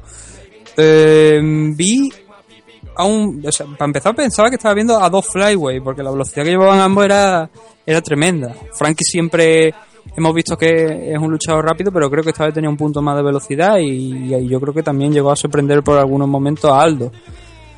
Um, hubo un comentario interesante, no sé si lo hizo Joe Rogan en un vídeo previo a, a este enfrentamiento te digo yo que o no sé cuándo lo escuché, antes de los mensajes fue, puede que fuera, en el que decía que ya habían pasado creo que eran tres o cuatro años de ese enfrentamiento, de primer- primera pelea entre, entre Aldo y Edgar, y es verdad que algo, Aldo ya desde entonces no es el mismo, valga por ejemplo, eh, que ya no tiene el título, ¿no? Por ese KO contra Conor McGregor. Y sin embargo, Frankie Edgar hemos visto que, que ha mejorado. Ha mejorado bastante, eh, noqueando incluso a Chan Mendes, eh, dominando por, por completo a, a Uraya Faber. Eh, y este combate yo creo que pasaba por eso, pasaba porque Frankie fuera capaz de vencer en los primeros rounds, o sea, vencer a los primeros rounds me refiero a llevarse los primeros rounds y luego ya dejar que la reserva de gasolina extra que suele tener Frankie frente a sus rivales pues hiciera el resto y llevarse uno más de los últimos rounds y, y sellar la victoria, ¿no? Sin embargo, vi a Aldo bastante bien en los dos últimos rounds y creo que precisamente son esos lo que determinan la victoria. El combate es bastante ajustado. Eh, Hay algunos rounds que tú lo ves y dices, joder, no me gustaría estar puntuando esto, la verdad, porque son muy, muy ajustados. Pero, eh, por ejemplo, tenemos aquí lo- los jueces, la- cómo fueron, la- el, cómo fue el combate. Y muchos de ellos precisamente dan eso, dan al tercer y al, al cuarto, perdón, al cuarto y al quinto round le dan un 19 a favor de Aldo. El segundo también lo da y luego varía el tercero que dos jueces se lo dieron a los del 49, 46 se lo dieron a Aldo frente a Ega. Eh, es eso, o sea, al final me sorprendió la actitud de Aldo y las ganas que le ponía porque como te digo en un principio sobre el papel, lo que se suele comentar antes, ¿no? Lo que luego dicen algunos que vaya expertos de mierda, ¿no? Pues eso es lo que solemos decir de vez en cuando, porque siempre se hace un análisis previo y en ese análisis previo yo tenía, como te digo, esa idea que Aldo iba a desinflarse un poco porque lo hemos visto en otras ocasiones eh, por la parte final, sin embargo fue todo lo contrario, ¿no? Y eso yo creo que fue muy determinante para, para la victoria del brasileño. Y si, no- bueno, claro, y si algo tenemos siempre clarísimo es que Edgar te hace los cinco rounds al mismo ritmo, es increíble. Eh, Edgar es un, es un motor diésel y sabes que todos los combates, como bien lo has dicho, los hace súper justos, es muy difícil a veces puntuar hacia un lado o hacia otro, pero Edgar, desde luego, siempre ha estado ahí a- al mismo nivel que su contendiente, ¿no? Y, y no ha sido ninguna excepción. Mm, y yo creo que mm, no, es pronto para decir que a lo mejor que, que el mejor Aldo ha vuelto. La verdad que mm, hace años tenía más explosividad, sigue siendo muy joven, ¿no? Pero eh, como te digo, hace años te lo veas mucho más dinámico en el tema del striking. De hecho, cualquier vídeo de highlight de mejores momentos que te pueda encontrar de Aldo incluye rodillazos a Cass y a otros tantos luchadores. Eh, y sin embargo eso ya no lo estamos viendo, ¿no? Pero sí que ayer lo vimos muy muy serio, muy compacto y también vimos al señor eh, Conor McGregor Eso por ahí por detrás de pie gritando, ¿no? La foto que la foto que ha subido al Facebook de Meme Adictos, que a todo el mundo le, le recomiendo que lo mire, es eh, no sé yo muy bien qué es eso, ¿no? Es como todo el mundo sentado y de repente se levanta uno, como cuando el primero que llama a Jehová, pues en este caso es, es el señor Conor McGregor, que también está en ringside, se levanta y se queda mirando. Digamos que la foto capta el momento perfecto en donde se podrían cruzar las miradas de Aldo con, con McGregor, en plan, no sé si lo ha hecho para despistarlo o qué, ¿no? Pero claro, aquí el problema, Nathan, es el pobre chaval, el pobre Jambo, ¿no? Que esté detrás de, de Conor McGregor, que haya pagado 1.500 pavos en la reventa para estar ahí en ringside y que se te pone delante el, el irlandés y no ves. ¿Qué haces? ¿Le llamas Ah, pues la atención? ¿Le haces un rape choke? Eh, tú imagínate el que pagó cientos, el que apostó cientos de miles de dólares a la victoria de Misatei. Sí, el David Wanacea, ¿no? Que también lo ha perdido todo. Creo que también apostó eh, por Mark Han. O sea que esa millonada que se ha ido a tomar por culo. Sí, lo, que, lo que las apuestas te dan, las apuestas te las quitan, ¿no? Sí. Y nunca me lo he dicho. En fin. Se irá con el helicóptero a, a una colina a llorar. Bueno, José Aldo... Un helicóptero. José Aldo, pues eh, victorioso y José Aldo una vez más, ¿no? Que pide eh, con todo el, con toda la razón Conor McGregor. Ese combate ahora incluso Sí. va a vender muchísimo más que antes. Sí, no, obviamente es la, es la próxima gran pelea, ¿no? Es lo que se espera. Que ese enfrentamiento entre Aldo y McGregor se tiene que firmar con el permiso siempre de y de lo que pase de ese enfrentamiento de Nate contra, contra Conor, ¿no? Y pero a mí, si no se da esa pelea pronto, yo hay un nombre eh, que personalmente me gustaría ver contra Aldo, ahora que es el campeón interino y que está de, un poco el tema de, de retadores. Si no se da ese enfrentamiento, pues que se dé contra Frankie Edgar. Pero me gustaría ver a Dojo Choi, Ah, pues que sí. tuvo otra actuación espectacular contra Tiago Tavares tan solo un día antes. Sí, sí. Muy buen combate, muy recomendable. O sea, fue, fue brutal. Tiago Tavares inicia el combate pues intentando llevarlo al suelo. Choi aguanta eh, los empujones, aguanta eh, el ímpetu de, de Tiago Tavares. Y en creo que es la quinta mano que puede llegar a conectar eh, en el combate después de salirse de, de ese dominio de Tiago Tavares. ¡Boom! Lo manda directamente a la lona. Y otra gran victoria para Dojo Choi que es que lleva tres enfrentamientos en UFC y no ha pasado el primer round en ninguno de, de, la- de las tres peleas que ha tenido en, UFC, pero esta contra Diego Tavares fue la más larga, fue de- se llegó a los tres minutos. Hay Que recordar que la primera vez que, que Choi pisó el, el octágono de, de UFC y estuvo tan solo 18 segundos. Mm, La, la cuestión sería, vamos a ver cuánto tarda UFC en, en verlo, ¿no? Porque todo el mundo sabe los invisibles, ¿no? Que llegan a ser los eh, luchadores asiáticos que, que van ganando, ¿no? Que se lo digan a Yashinokami en su día, en la middleweight, eh, lo que le costó llegar hasta, hasta ser contendiente por el cinturón. Pues el caso de, de Choi, pues puede ser el mismo, porque no es un primer nombre, Nathan, por muy, por muy bueno que sea, ya lo sabes. Sí, claro, para el mercado americano igual no es, no es el mismo nombre que, por ejemplo, el Korean Zombie, ¿no? Con esas grandes actuaciones que tuvo contra Leonard García y que precisamente también llegó a, a retar a Aldo, que tuvo la mala suerte de que el hombro se le saliera en mitad de- del combate y eso pues eso provocó también que la derrota. Pero sí que, hombre, si no le dan esa oportunidad contra Aldo, yo creo que Frankie Edgar es un rival para ver si realmente Choi tiene lo que hay que tener, que de momento ha demostrado que sí, que, que- que puede estar perfectamente peleando y compitiendo con los mejores. Yo, yo, yo, yo. Pop a 40 and check your rollies. It's crime time. Brooklyn, Brooklyn. We're bringing it, bringing it, bringing the hood to you. We're bringing it, bringing it. What you gonna do? We're bringing it, bringing it. We're bringing the hood to you. We're bringing it, bringing it. Yeah, that's how. Hey yo, no more Hollywood. This música, música racial, música de topicazos. Mm, a ver, no sí, San, San, ¿Qué? Me estás poniendo, o sea, me ponen la sintonía de a ver. Pro Wrestling, Sí. que se llama Crime Time, y me estás diciendo a de John Jones. Bueno, yo no, no se puede hablar de John Jones porque ha vuelto a borrarse una vez más. John Jones era el... ¿Qué pasa? ¿Es Benoit? bueno, él mismo se borra, ¿no? ¿Suelta el nombre de John Jones y suena Benoit? Bueno, eso se, se borra, ¿no? Como se borra el DNI, ¿no? De, de John Jones, que empieza a estar picado, ¿no? Por uno de los dos lados. Uh, you, you know what I mean, bro. Eh, En este caso, pues bueno, vuelve una vez más a borrarse sin querer o no de su combate. Era, iba a ser el main event contra Daniel Cormier, pero de repente la usada lanza una bomba de que eh, potencial violación de las reglas de usada puede haber un positivo que bueno, que no se sabe muy bien qué es. Y bueno, John Jones eh, automáticamente sale llorando diciendo que no es culpa suya, que es culpa de algún batido, ¿no? De la- con la baticao que le han hecho ahí en el camp. Se ve que le han metido droga en el colacao y que según él no es culpa suya, es culpa del campus, ¿no? Daniel Cormier se pone una vez más las manos en la cabeza diciendo otra vez, otra vez, ¿por qué? Y de repente pues se hace una especie de, de casting rápido a ver quién es el rival que se le puede poner a Cormier y se encuentra a un tal Anderson Silva, ¿no? Anderson Silva al final es el rival de Daniel Cormier, Nathan, y tenemos aquí un combate. Lo bajamos del main event y lo ponemos el tercero por el final en la light heavyweight. Mucha diferencia de peso entre Cormier y Anderson Silva, pero obviamente Cormier lleva mucho más tiempo preparado con su camp y ha hecho lo que tenía que hacer. Ganar a Spider por decisión unánime triple 30-26. Duele nada más que de verlo, Nathan. Sí, pero antes de entrar en el combate vamos a hablar de John Jones. Venga, yo sé que tú te, te Eh, gusta.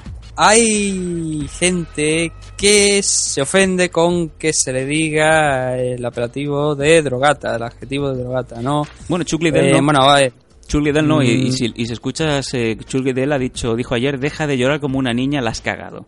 Lo ha dicho Chuck Liddell. ¿eh? Y es que también, es verdad. También se levanta, eh, también se levanta en medio de la rueda de prensa y deja a media parte de la gente que está por detrás sin ver nada. Si ya coincide que la misma persona que pagó el ringside para ver el combate y se le pone delante con el magreo, coge y se va, oliendo a mierda o a vinagre. E incluso los propios compañeros y excompañeros, gente vocal, gente que puede hablar, ninguneando totalmente la actitud de Jones.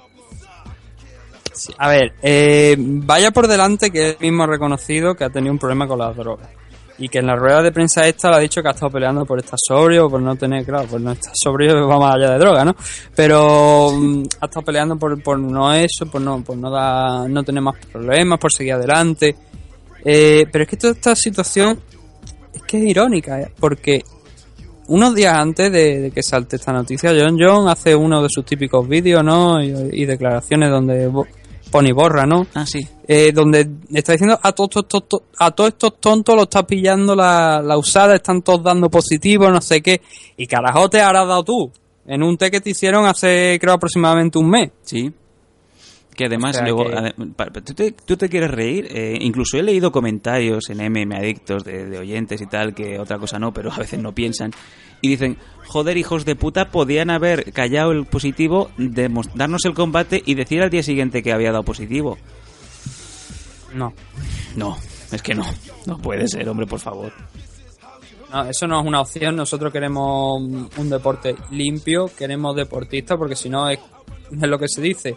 Si uno para la- las normativas no la vamos a respetar y vamos a permitir que uno se dopen y que peleen dopado, pues vamos a permitir eso absolutamente a todos. Que todo el mundo se dope, que se metan, yo que sé, sangre de unicornio, ¿no? Por, por decirte algo así súper exagerado. Tinta de la lo impresora. pasa, ¿no?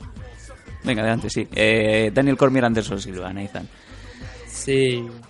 Pero joder, yo me- ya, ya, ya, ya, te has cansado de hablar de, de, de John John. No, no, no, a ti no, te, a ti no te importa. Tú podías pasarte tres días ahí con los viejos, hablando en el, en el parque, mirando a las obras y hablando de John Jones. Adelante, adelante.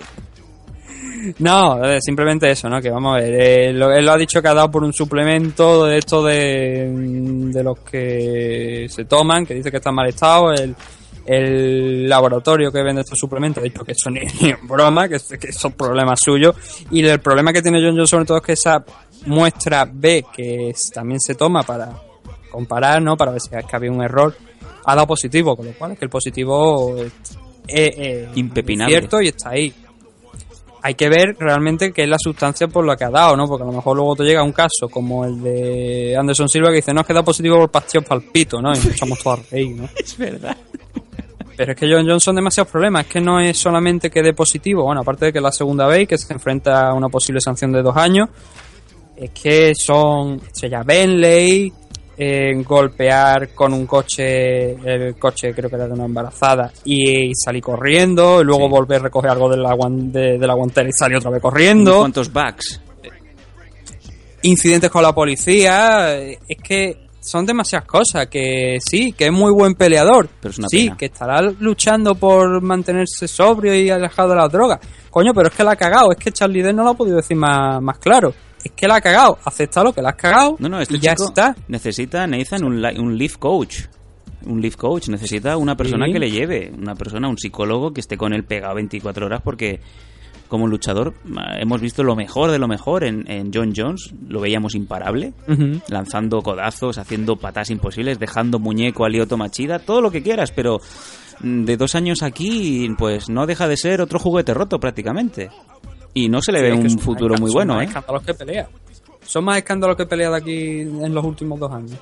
Y ha pasado de ser el niño protegido y el, y el ídolo de, de la nueva generación de luchadores de MMA y de niños que quieren fijarse en él para pues a dedicarse a esto a ser prácticamente pues noticia de TMZ a diario, ¿no?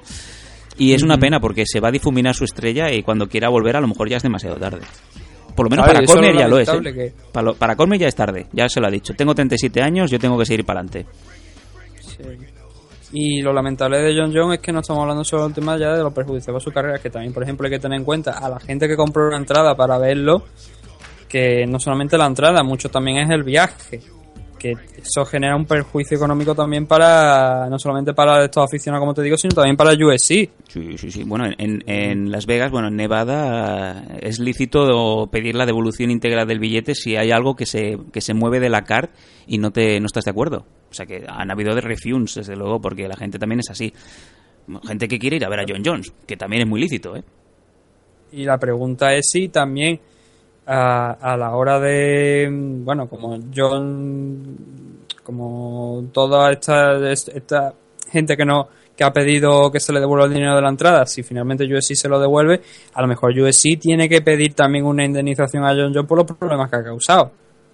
Pues muy bien, muy bien buscado porque preci- precisamente te pasé una, un informe en donde había una especie de seguro, había una garantía en donde por ese, esos bonus ¿no? de pay-per-view podía llegar a haber perdido Cormier 4 millones de dólares. Por eso también han hecho a. Cormier pelear, mm, pase lo que pase. Petit que petit. Eh, la han hecho pelear porque perdían muchísimo dinero y la demanda podía ser, ojo, cágate lorito, que iba a ser de muchos ceros, ¿eh? Sí, pues, que, Y dentro ese de es la el problema, ley, ¿no? es Que más, ya de- no solamente es un perjuicio a, su carrera, sino también económico, porque el, el golpe puede ser muy, muy importante. Sí, pero hay, hay una, Ahora hay, hay que una ver si entra dentro de, del juego la, la buena fe a lo mejor de, de alguna de las partes de decir, bueno, pues mira, déjalo escapar, no quiero tener más problemas con este, no quiero tener más relación con este hombre, se ha acabado ya, como ha hecho Cosme, ¿no? Esto se ha acabado, yo tengo que seguir para adelante y no mira atrás, pero yo creo que USC sí que le va a dar un palo duro a John John y Dana White, la cara de Dana White era un poema, ¿no? Cuando estaba comunicando todo el tema y no solamente en ese momento, sino cada vez que le preguntaban por John John, ya una vez acabó esa rueda de prensa donde hicieron el anuncio de, bueno, También se le, puso, se le puso también el blanco y negro. Sí. No, pero... Huele a vinagre, vinegar, smell.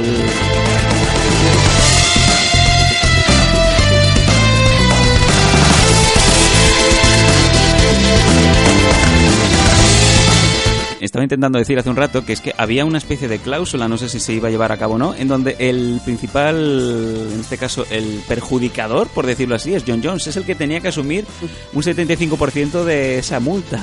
Y no sé yo si ahora mismo John Jones tiene 4 millones de pavos para dárselos al señor Cormier, ¿eh? Podría haberse negado a pelear también Cormier, ¿eh? Sí, pero bueno, él aceptó, pues es que es eso, ¿no? Si no peleaba, no cobraba.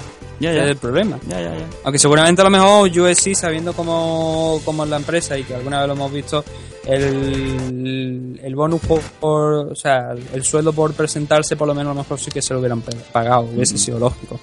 Pero sí que el dinero ese por pay-per-view, que por ejemplo, y además creo que me parece que venía la- precisamente la nota que me pasaste. Sí. Cuando Eddie Álvarez salieron, cuando se negociaba el contrato de Eddie Álvarez, sí que salió el, el número, ¿no? De, de cuánto se lleva por pay-per-view, cuánto, del, cuánto qué porcentaje, ¿no? Del dinero. Los bonus. Y claro, la verdad es que es un dinero importante y un dinero que luchadores profesionales más, sobre todo de la edad de Cormier con 37 años, no se pueden permitir perder porque es que es esencial, ¿no? Y John John pues la vuelta a cagar.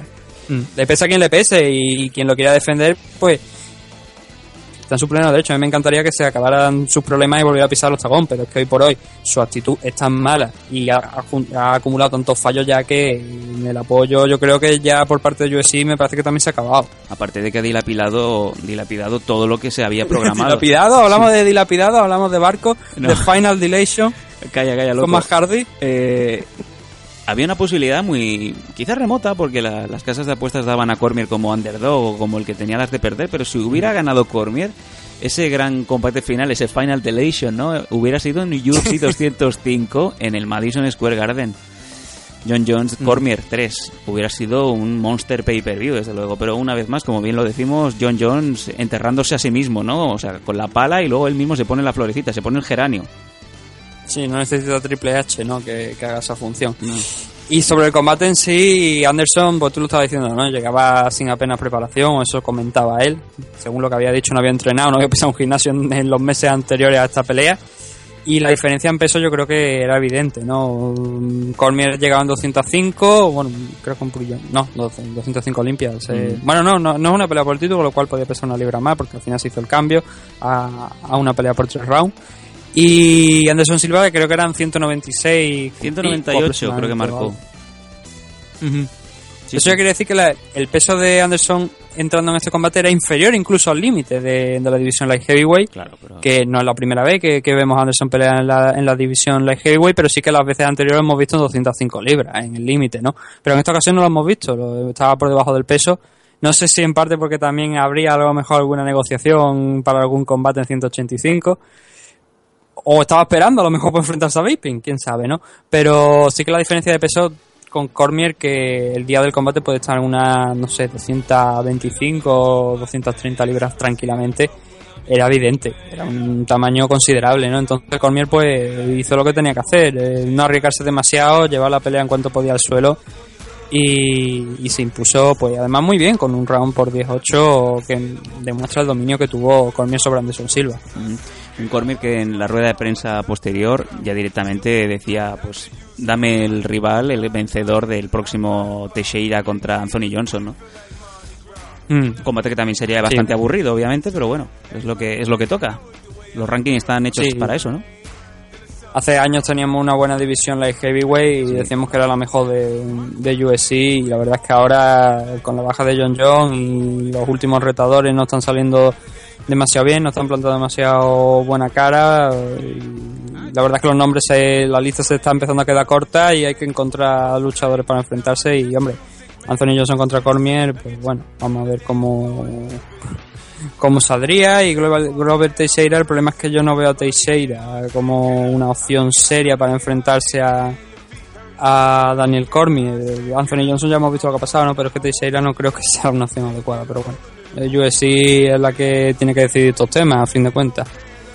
Venga, y nos vamos al otro main event de la noche, ¿no? O co-main event, en este caso Brock Lesnar, ganando a Marham por decisión unánime, triple 29-27. Un combate que ha tenido muchísimas lecturas y desde luego no Mm. era a priori el desarrollo que habíamos esperado, ¿no? Pensábamos que esto se iba a solucionar en el primer round, o caes tú o caigo yo. No fue el caso. Sí, hombre, es lógico, ¿no? Que después de tantos años de alejado de, de lo que es el octagón, pues a Brock Lesnar le costase un poquito más. Y la verdad es que esperaba más, sí que esperaba más. Yo creo que es el combate que estaba deseando mucha gente ver, pero no fue el combate que mucha gente mm, pensó que iba a ser así, que iba a ser como fue. Eh, el primer round, bien a Han en algunos momentos, parando algunos intentos, pero Brock, pues bueno, consiguió finalmente los takedowns y llevar la pelea al suelo. Y, y ahí Mar todavía estaba algo fresco y todavía podía salir bien de, de eso. De, mm, de esas posiciones. Pero luego en el segundo round, Hunt, pues. Yo no sé si. Yo es que entiendo eso, que, que Mark Hunt le tuvo demasiado. Que, uh, mejor dicho, cada uno le tuvo mucho respeto al otro. Mm, Brock no quería ver ni en pintura las manos de Mark Hunt, y Mark Hunt no quería acercarse demasiado tampoco a Brock Lesnar por miedo de que saltara, que hiciera el shoot buscando el takedown y la potencia física de Brock Lesnar pues el resto, ¿no?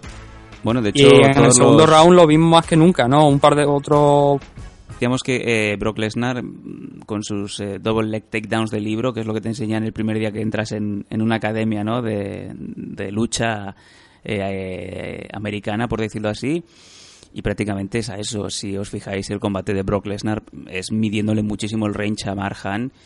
Cada vez que Marhan ah, intuía ¿no? que iba a lanzar ese, ese latigazo con el puño, Brock Lesnar se hacía una croqueta prácticamente y se encogía, ¿no? Y bueno, pues así es como Mm. fue el combate. Él también llevaba su game plan y era eso, que no me toque la cara, llevarlo al suelo y desde ahí martillar como pueda y posición, o sea, montada ventajista y, y ir sumando puntos, ¿no? Sí, y sobre todo lo que le vi a Brock es que ya no. Algo que le, que le criti- que le criticábamos hace años, que parecía que estaba matando conejos, ¿no? Cuando lanzaba puñetazos cortos. Pero esta vez no, esta vez. muy bueno. Esta vez estaba golpeando bien, golpeaba. Golpeaba, como te digo, bien. El tercer round sí que es un dominio por completo de, de Brock, por principalmente lo que tú has dicho, ¿no? Con esos double leg takedown mm, aprovechando su potencia física y también el cansancio de Marjan y victoria fácil yo creo en, en parte para, para Brock porque una vez tocaba el suelo tampoco tenía que esforzarse demasiado ¿no? su tamaño, su peso y, y su obviamente pedigrí en, en, en Wrestling creo que hacía eh, hizo, hizo mucho más fácil eh, en un principio pues sí pensaba que iba a ser más, más complicado para Brock, pero saliendo de ese segundo round, yo creo que ya Mark ya había dado todo lo que tenía que dar. Que es lo, el problema de Mark, que mm, sabes que puede no quedar cualquiera, a cualquiera sí. Da igual el lucha que tú le pongas por delante, él lo puede noquear, aunque sea Roy Nelson o cualquiera de estos que tienen un, un chin muy muy duro, él lo puede noquear, sin embargo, pues claro, cuando ta- también tienes un ojo pendiente en si mm, va a saltar sobre ti para llevarte al suelo, pues la pelea al final no es como esperas, ¿no? No, y aparte que, que una victoria importante para, para Brock Lesnar porque había muchísimo. Sí, aparte que digo que Marjan, otra cosa no, pero también es una persona que se desconecta con su- suma facilidad, ¿no? Y el hecho que has comentado tú, cuando ya ha visto que el game plan de Lesnar pasa muy por encima de Han y que las posibilidades de Han se reducían a simplemente un, stand-up war, estar delante de uno del otro y poder lanzar sus puños, fue imposible, fue imposible. Brock Lesnar había pensado muy bien esa técnica y a la ley del mínimo esfuerzo. Al suelo y puñetazos en los pequeños gogos que haya y mientras tanto pues montada y, a que el reloj llegue a su fin y así fue Nathan. Brock Lesnar ganando con una suma facilidad, no de la manera que todo el mundo esperaba, pero mira, por lo menos ha ganado, ¿no? que era una cosa que también se ponía en duda. Tenemos la idea de que Mark Hunt era favorito porque los combates siempre se inician de pie, ¿no? Y por la pegada que tiene Mark. Y quebró las, las opciones de pasada por eso, ¿no? Por lo que finalmente hizo. Pero sí que esperábamos un, poquillo más, pero bueno, es una buena victoria para Brock por, como te digo, que mm, tantos años alejado de la jaula no se sabía cómo iba a reaccionar y por suerte para él pues reaccionó bien, con una buena victoria. Eh, lo estábamos comentando creo fuera de, programa sobre qué, qué podría pasar en una partida ahora con Brock Lesnar, si podría tener más opciones o, o, o no. o, mm, creo que se, él mismo ha dicho que esto es como aquella aquel, aquella broma de Joe Rogan de Brock make decisions. Sí, sí. Pues prácticamente igual. De hecho, la primera respuesta que hace cuando le preguntan, ¿vas a seguir en- haciendo campus? ¿Vas a seguir en WWE? ¿Vas a venir a UFC? ¿Qué vas a hacer? Él contesta, Brock Lesnar hace lo que Brock Lesnar quiere hacer, ¿no? Básicamente. Y lo contestó así en tercera persona, como si fuera Risto Mejide, ¿no? O si fuera The Rock, por decir algo. Y eso pues abre muchísimas dudas. Yo creo que a todo el mundo le ha dejado rascándose la cabeza, sobre todo a, lo- a los mandamases de ambas empresas, ¿no? Brock Lesnar tiene un combate programado Mm. en WWE a finales de agosto y después él ha dicho como que está abierto a hacer lo que le apetezca. No, no, amigo, tienes un contrato de dos años, tú acabas en 2018, en marzo de 2018. Los que sean aficionados al wrestling saben por qué, ¿no? Después de marzo-abril de 2018 serás libre, pero claro, tendrás 41 años, amigo. ¿qué quieres hacer? Quieres seguir jugando eh, a banda y banda. Mientras te sigan pagando podrás hacerlo, ¿no? Pero bueno, si tienes un contrato, rómpelo. Así te tiraste ocho años peleando en juicios. Sí, bien, la verdad es que mm, no sé, a mí yo creo que la, la- lo más sabio para Brock Lesnar es el dinero fácil. El, Sí, sí. el dinero fácil está en la WWE, no tiene que subirse a una jaula, no tiene que poner bueno, sí pone obviamente su, su físico en peligro, pone pero no es lo mismo, ¿no? No no sabes que no va a haber nadie con ganas de arrancarte la cabeza dentro de un ring de la WWE. Aquí en, en el mundo de las MMA, pues sí, porque como el deporte se basa en eso. En alguien queriendo pasar por encima tuyo porque quiere ganar.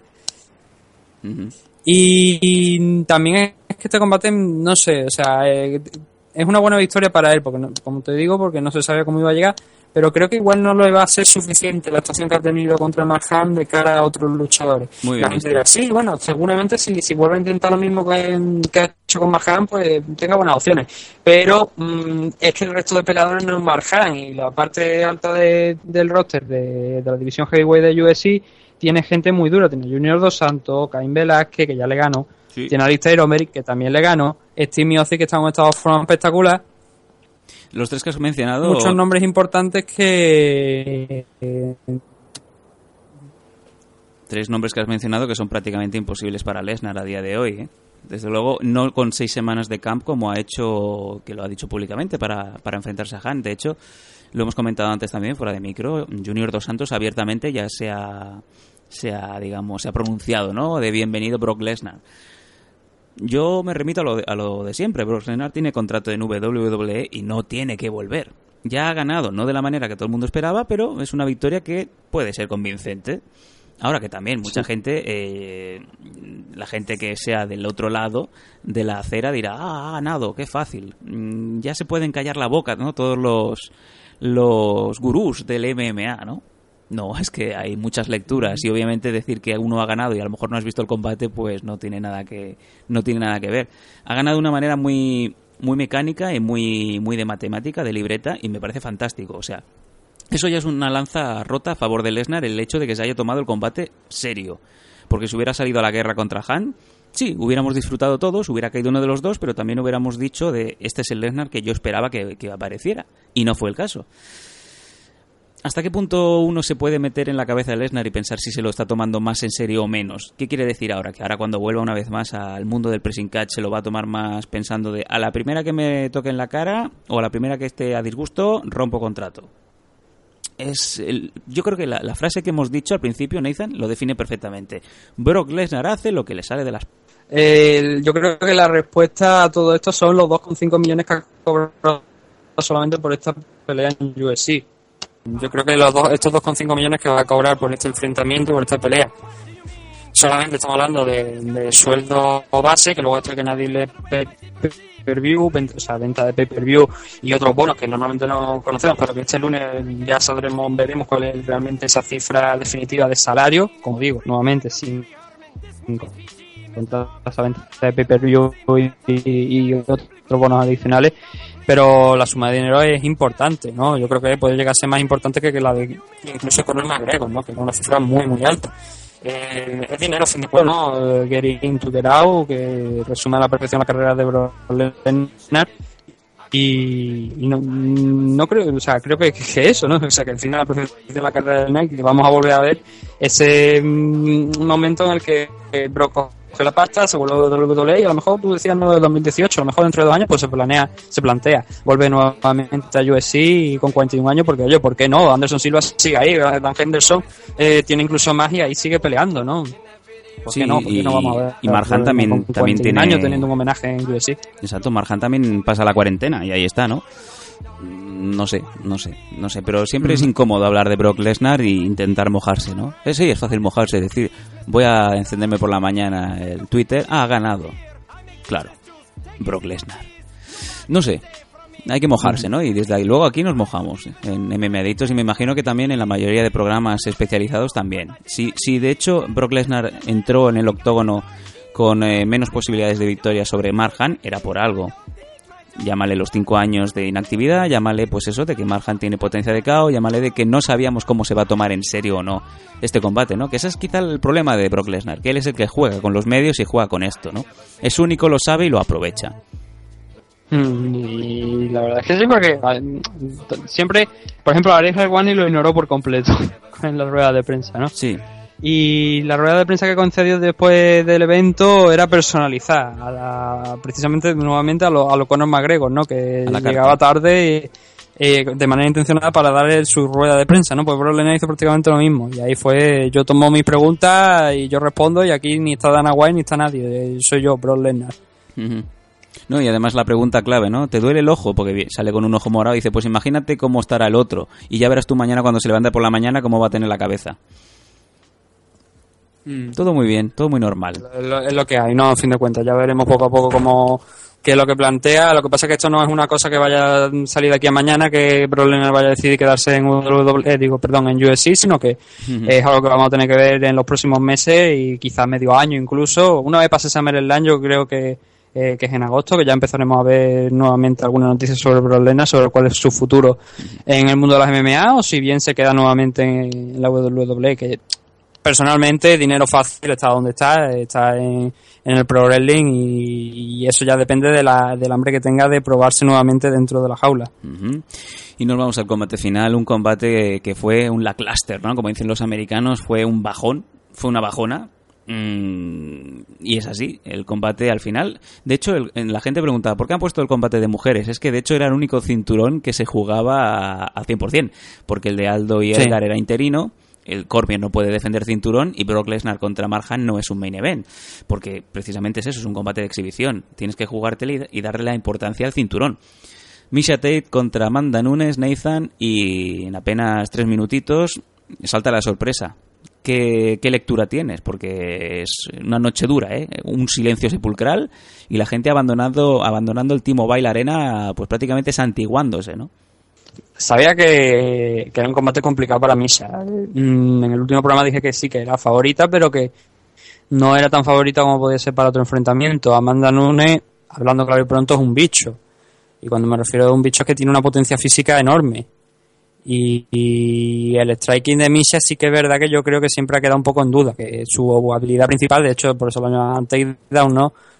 Eh, a Misha y, y creo que allí quedó patente que- no tiene el, striking que sí que tienen otro tipo de luchadores, otro tipo de luchadoras. Y Amanda pues su- supo sacar, eh, supo, apro- supo aprovechar eso y hombre, Real Naked Shot deriva de todo, o sea, ya de todo el castigo que llevaba Misha, que, que tuvo que hacer incluso la rueda de prensa con, con una toalla en la nariz. Sí, prácticamente por eso, Es porque le, indicativo habían, del castigo al que lo sometió Amanda, sí. porque le habían dicho prácticamente que, que le habían roto la nariz y no paraba de sangrar esa nariz. O sea que llama mucho la atención, Nathan, el momento clave del combate en donde también se pone, hoy que estamos hablando del blanco y negro, ¿no? Cuando empieza a oler a vinagre, llega una mano a la cabeza, a la, a la cara de Misha y automáticamente Misha se desconecta. Yo creo que todo el pabellón se dio cuenta en ese momento en el que decías o hay un milagro o Misha va a perder en el próximo minuto. No nos equivocamos. Le tocan la cara a Misha y Misha empieza a recular, mm, prácticamente buscando no sé qué. Conec- Conecta dos o tres veces más a Amanda Nunes, la lleva al suelo. No es que la lleva al suelo, es que se cae Misha, se pone detrás y prácticamente a lo Northcat. Mm, Esa manera de rendirse. Prácticamente mm, una pre-rendición, ¿no? Triste final, ¿no? Para, para quizá eh, ese cinturón que tanto le ha costado mantener. Sí, eh, hombre, es su primera defensa, ¿no? Claro, claro. Pero no la podido mantener, lo, lo, lo- consiguió y que era lo que comentábamos, ¿no? Que ya daba igual de si, si, si lo ganaba, si lo perdía, ella ya, ya tenía su copia de ese cinturón de US con su hombre. Eh, pero sí que, hombre, obviamente le hubiese gustado mantenerlo más tiempo, ¿no? Pero por desgracia no ha sido así. Yo creo que a- a- Nunes representaba una amenaza clara. Eh, igual había gente que la ninguneaba, que no, no tenía mucha esperanza en que la brasileña pudiera ganar. Y, por suerte para ella no, no fue así, por suerte se acercó con la victoria y se acercó con el cinturón. Y ahora se abre un, una buena, un buen debate, ¿no? Sobre quién podría ser el- la próxima retadora de Amanda Nunes. Obviamente Michate yo creo que no debería ser, aparte porque tendrá que ese proceso de, de la rotura de, de la de la nariz, pues obviamente va a tener que pasar por quirófano, supongo, si no, no tiene arreglo de otra forma. Y quizás una buena rival que sí que estaría pareja con lo que es Amanda Nunes podría ser Holly Holm perfectamente. Que Ujú. eh, creo que tiene una pelea dentro de no demasiadas fechas y que mes. ahí se podría determinar pues si, si tiene ese, ese enfrentamiento contra Amanda Nunes. Eh, Ronda Rousey, como sabemos, está de baja, no se sabe cuándo va a volver. También sería una, un- una rival interesante para, para Amanda y es eso, simplemente hay que sentarse y esperar a ver qué es lo que Joe Silva tiene en mente y nos puede ofrecer para un, para un futuro en esta división de UFC, en esta división Bantamweight. Sí, sí, lo que está claro es que desde luego Misha Tate ha sido una pena. La hemos visto de campeona, pero poco le ha durado el cinturón, ¿no? Esos cinturones simbólicos, Misha Tate, veremos si Michael Bisping, ¿no? También eh, simbólicamente aguanta el cinturón lo máximo posible, no sabemos qué va a pasar. Pero sí una pena, realmente. Me imagino que también habrá gente que apoya a Amanda Nunes, ¿no? La leona. Mm, Victoria intachable, como bien ha dicho Nathan al principio. Eh, una leona, ha sido un bicho, se le ha echado encima y, y ha cogido a su presa lo antes posible.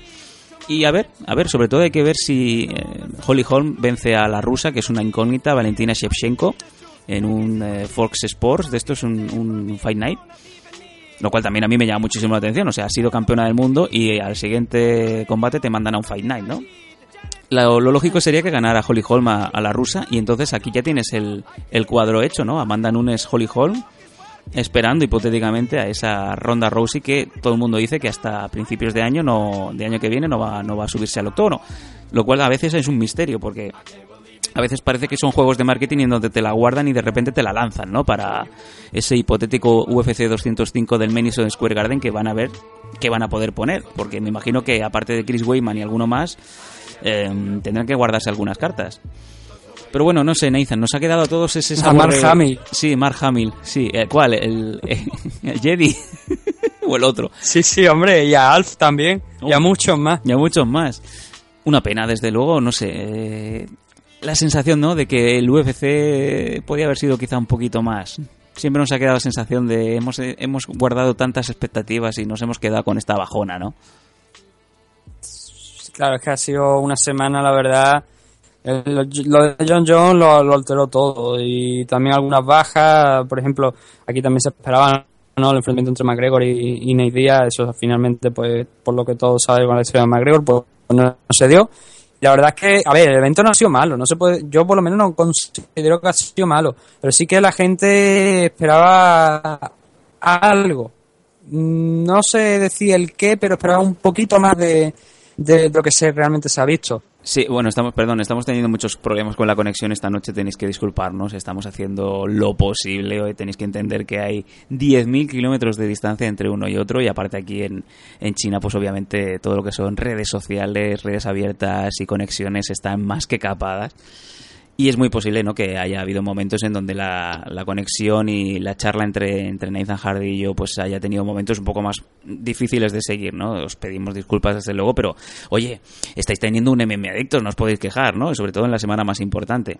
Esta ha sido UFC 200, ha sido una semana muy dura, sobre todo por lo que decía Nathan, ¿no? La baja de, de John Jones, eh, combates que se caen, ese combate que tenía que haberlo sido todo, ¿no? El Conor McGregor, Nate Diaz que no se llegó a disputar, muchas cosas, ¿no? Muchas cosas y que obviamente pues que ahora nos pesan, ¿no? Sobre todo con la derrota de Enrique y también la derrota de la derrota también de Misha, ¿no? Pero bueno, hay que hacer un poco Nathan ya también para cerrar, ¿no? Eh, llevarse lo positivo y es que ha sido uno de los fines de semana más importantes de, toda la historia de MMA, ¿no? Y creo que España tiene un lugar especial dentro de, de ese mismo lugar, ¿no? Sí, por supuesto, yo creo que nuestro lo que nosotros queríamos ver era Enrique, eh, por desgracia no ha podido ganar, eh, han decretado los jueces que no, no, no, se podía dar y, es eso, simplemente hemos vivido un momento histórico, eso ya no nos lo quita nadie y esperemos que no sea el último, ¿no? Que bueno, ya hemos vivido tres, tres momentos históricos, el primero con, con la inclusión de, de, Enrique en el Ultimate Fighter y la pelea en la final, luego la de Arner y ahora este, bueno, también la, el breve, pero pero participación a fin de cuentas de, de Irene Cabello en el Ultimate Fighter 23 Sin duda. y ahora por supuesto ese momento de, de Enrique en UFC 200 Ujú. Bueno, pues vamos a poner punto y final al MM Adictos de hoy, este MM Adictos 142, con la despedida y cierre clásica. Vamos allá. Bueno, no la clásica, que es la última.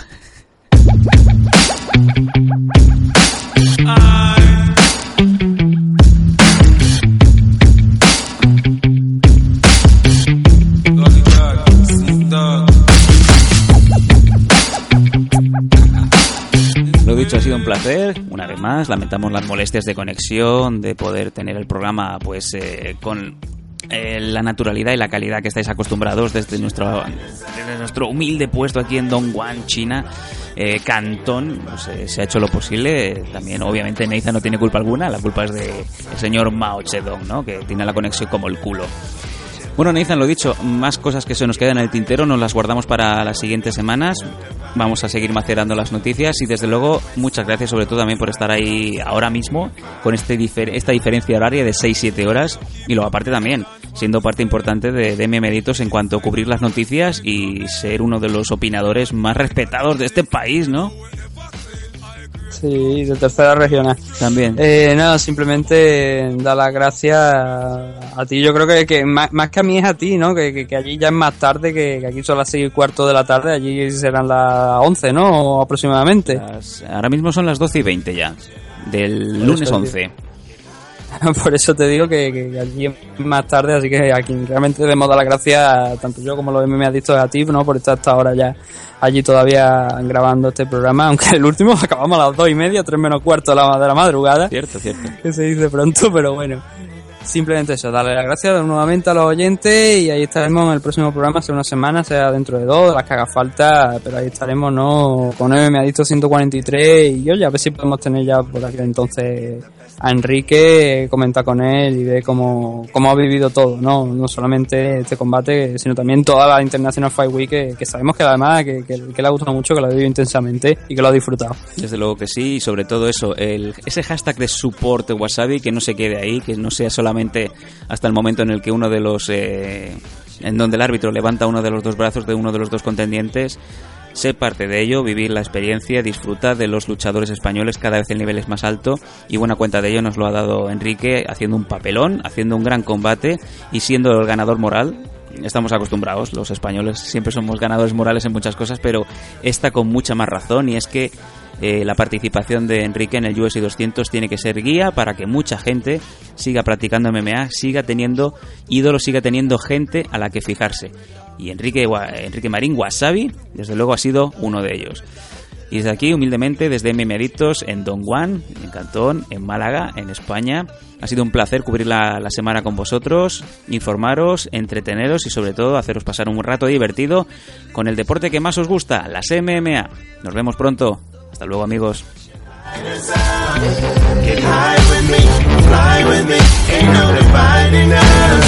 east side, west side, north side, south side, unified.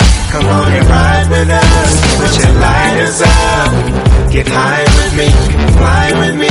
Ain't no dividing us. East side, west side, north side, south side, unified. High.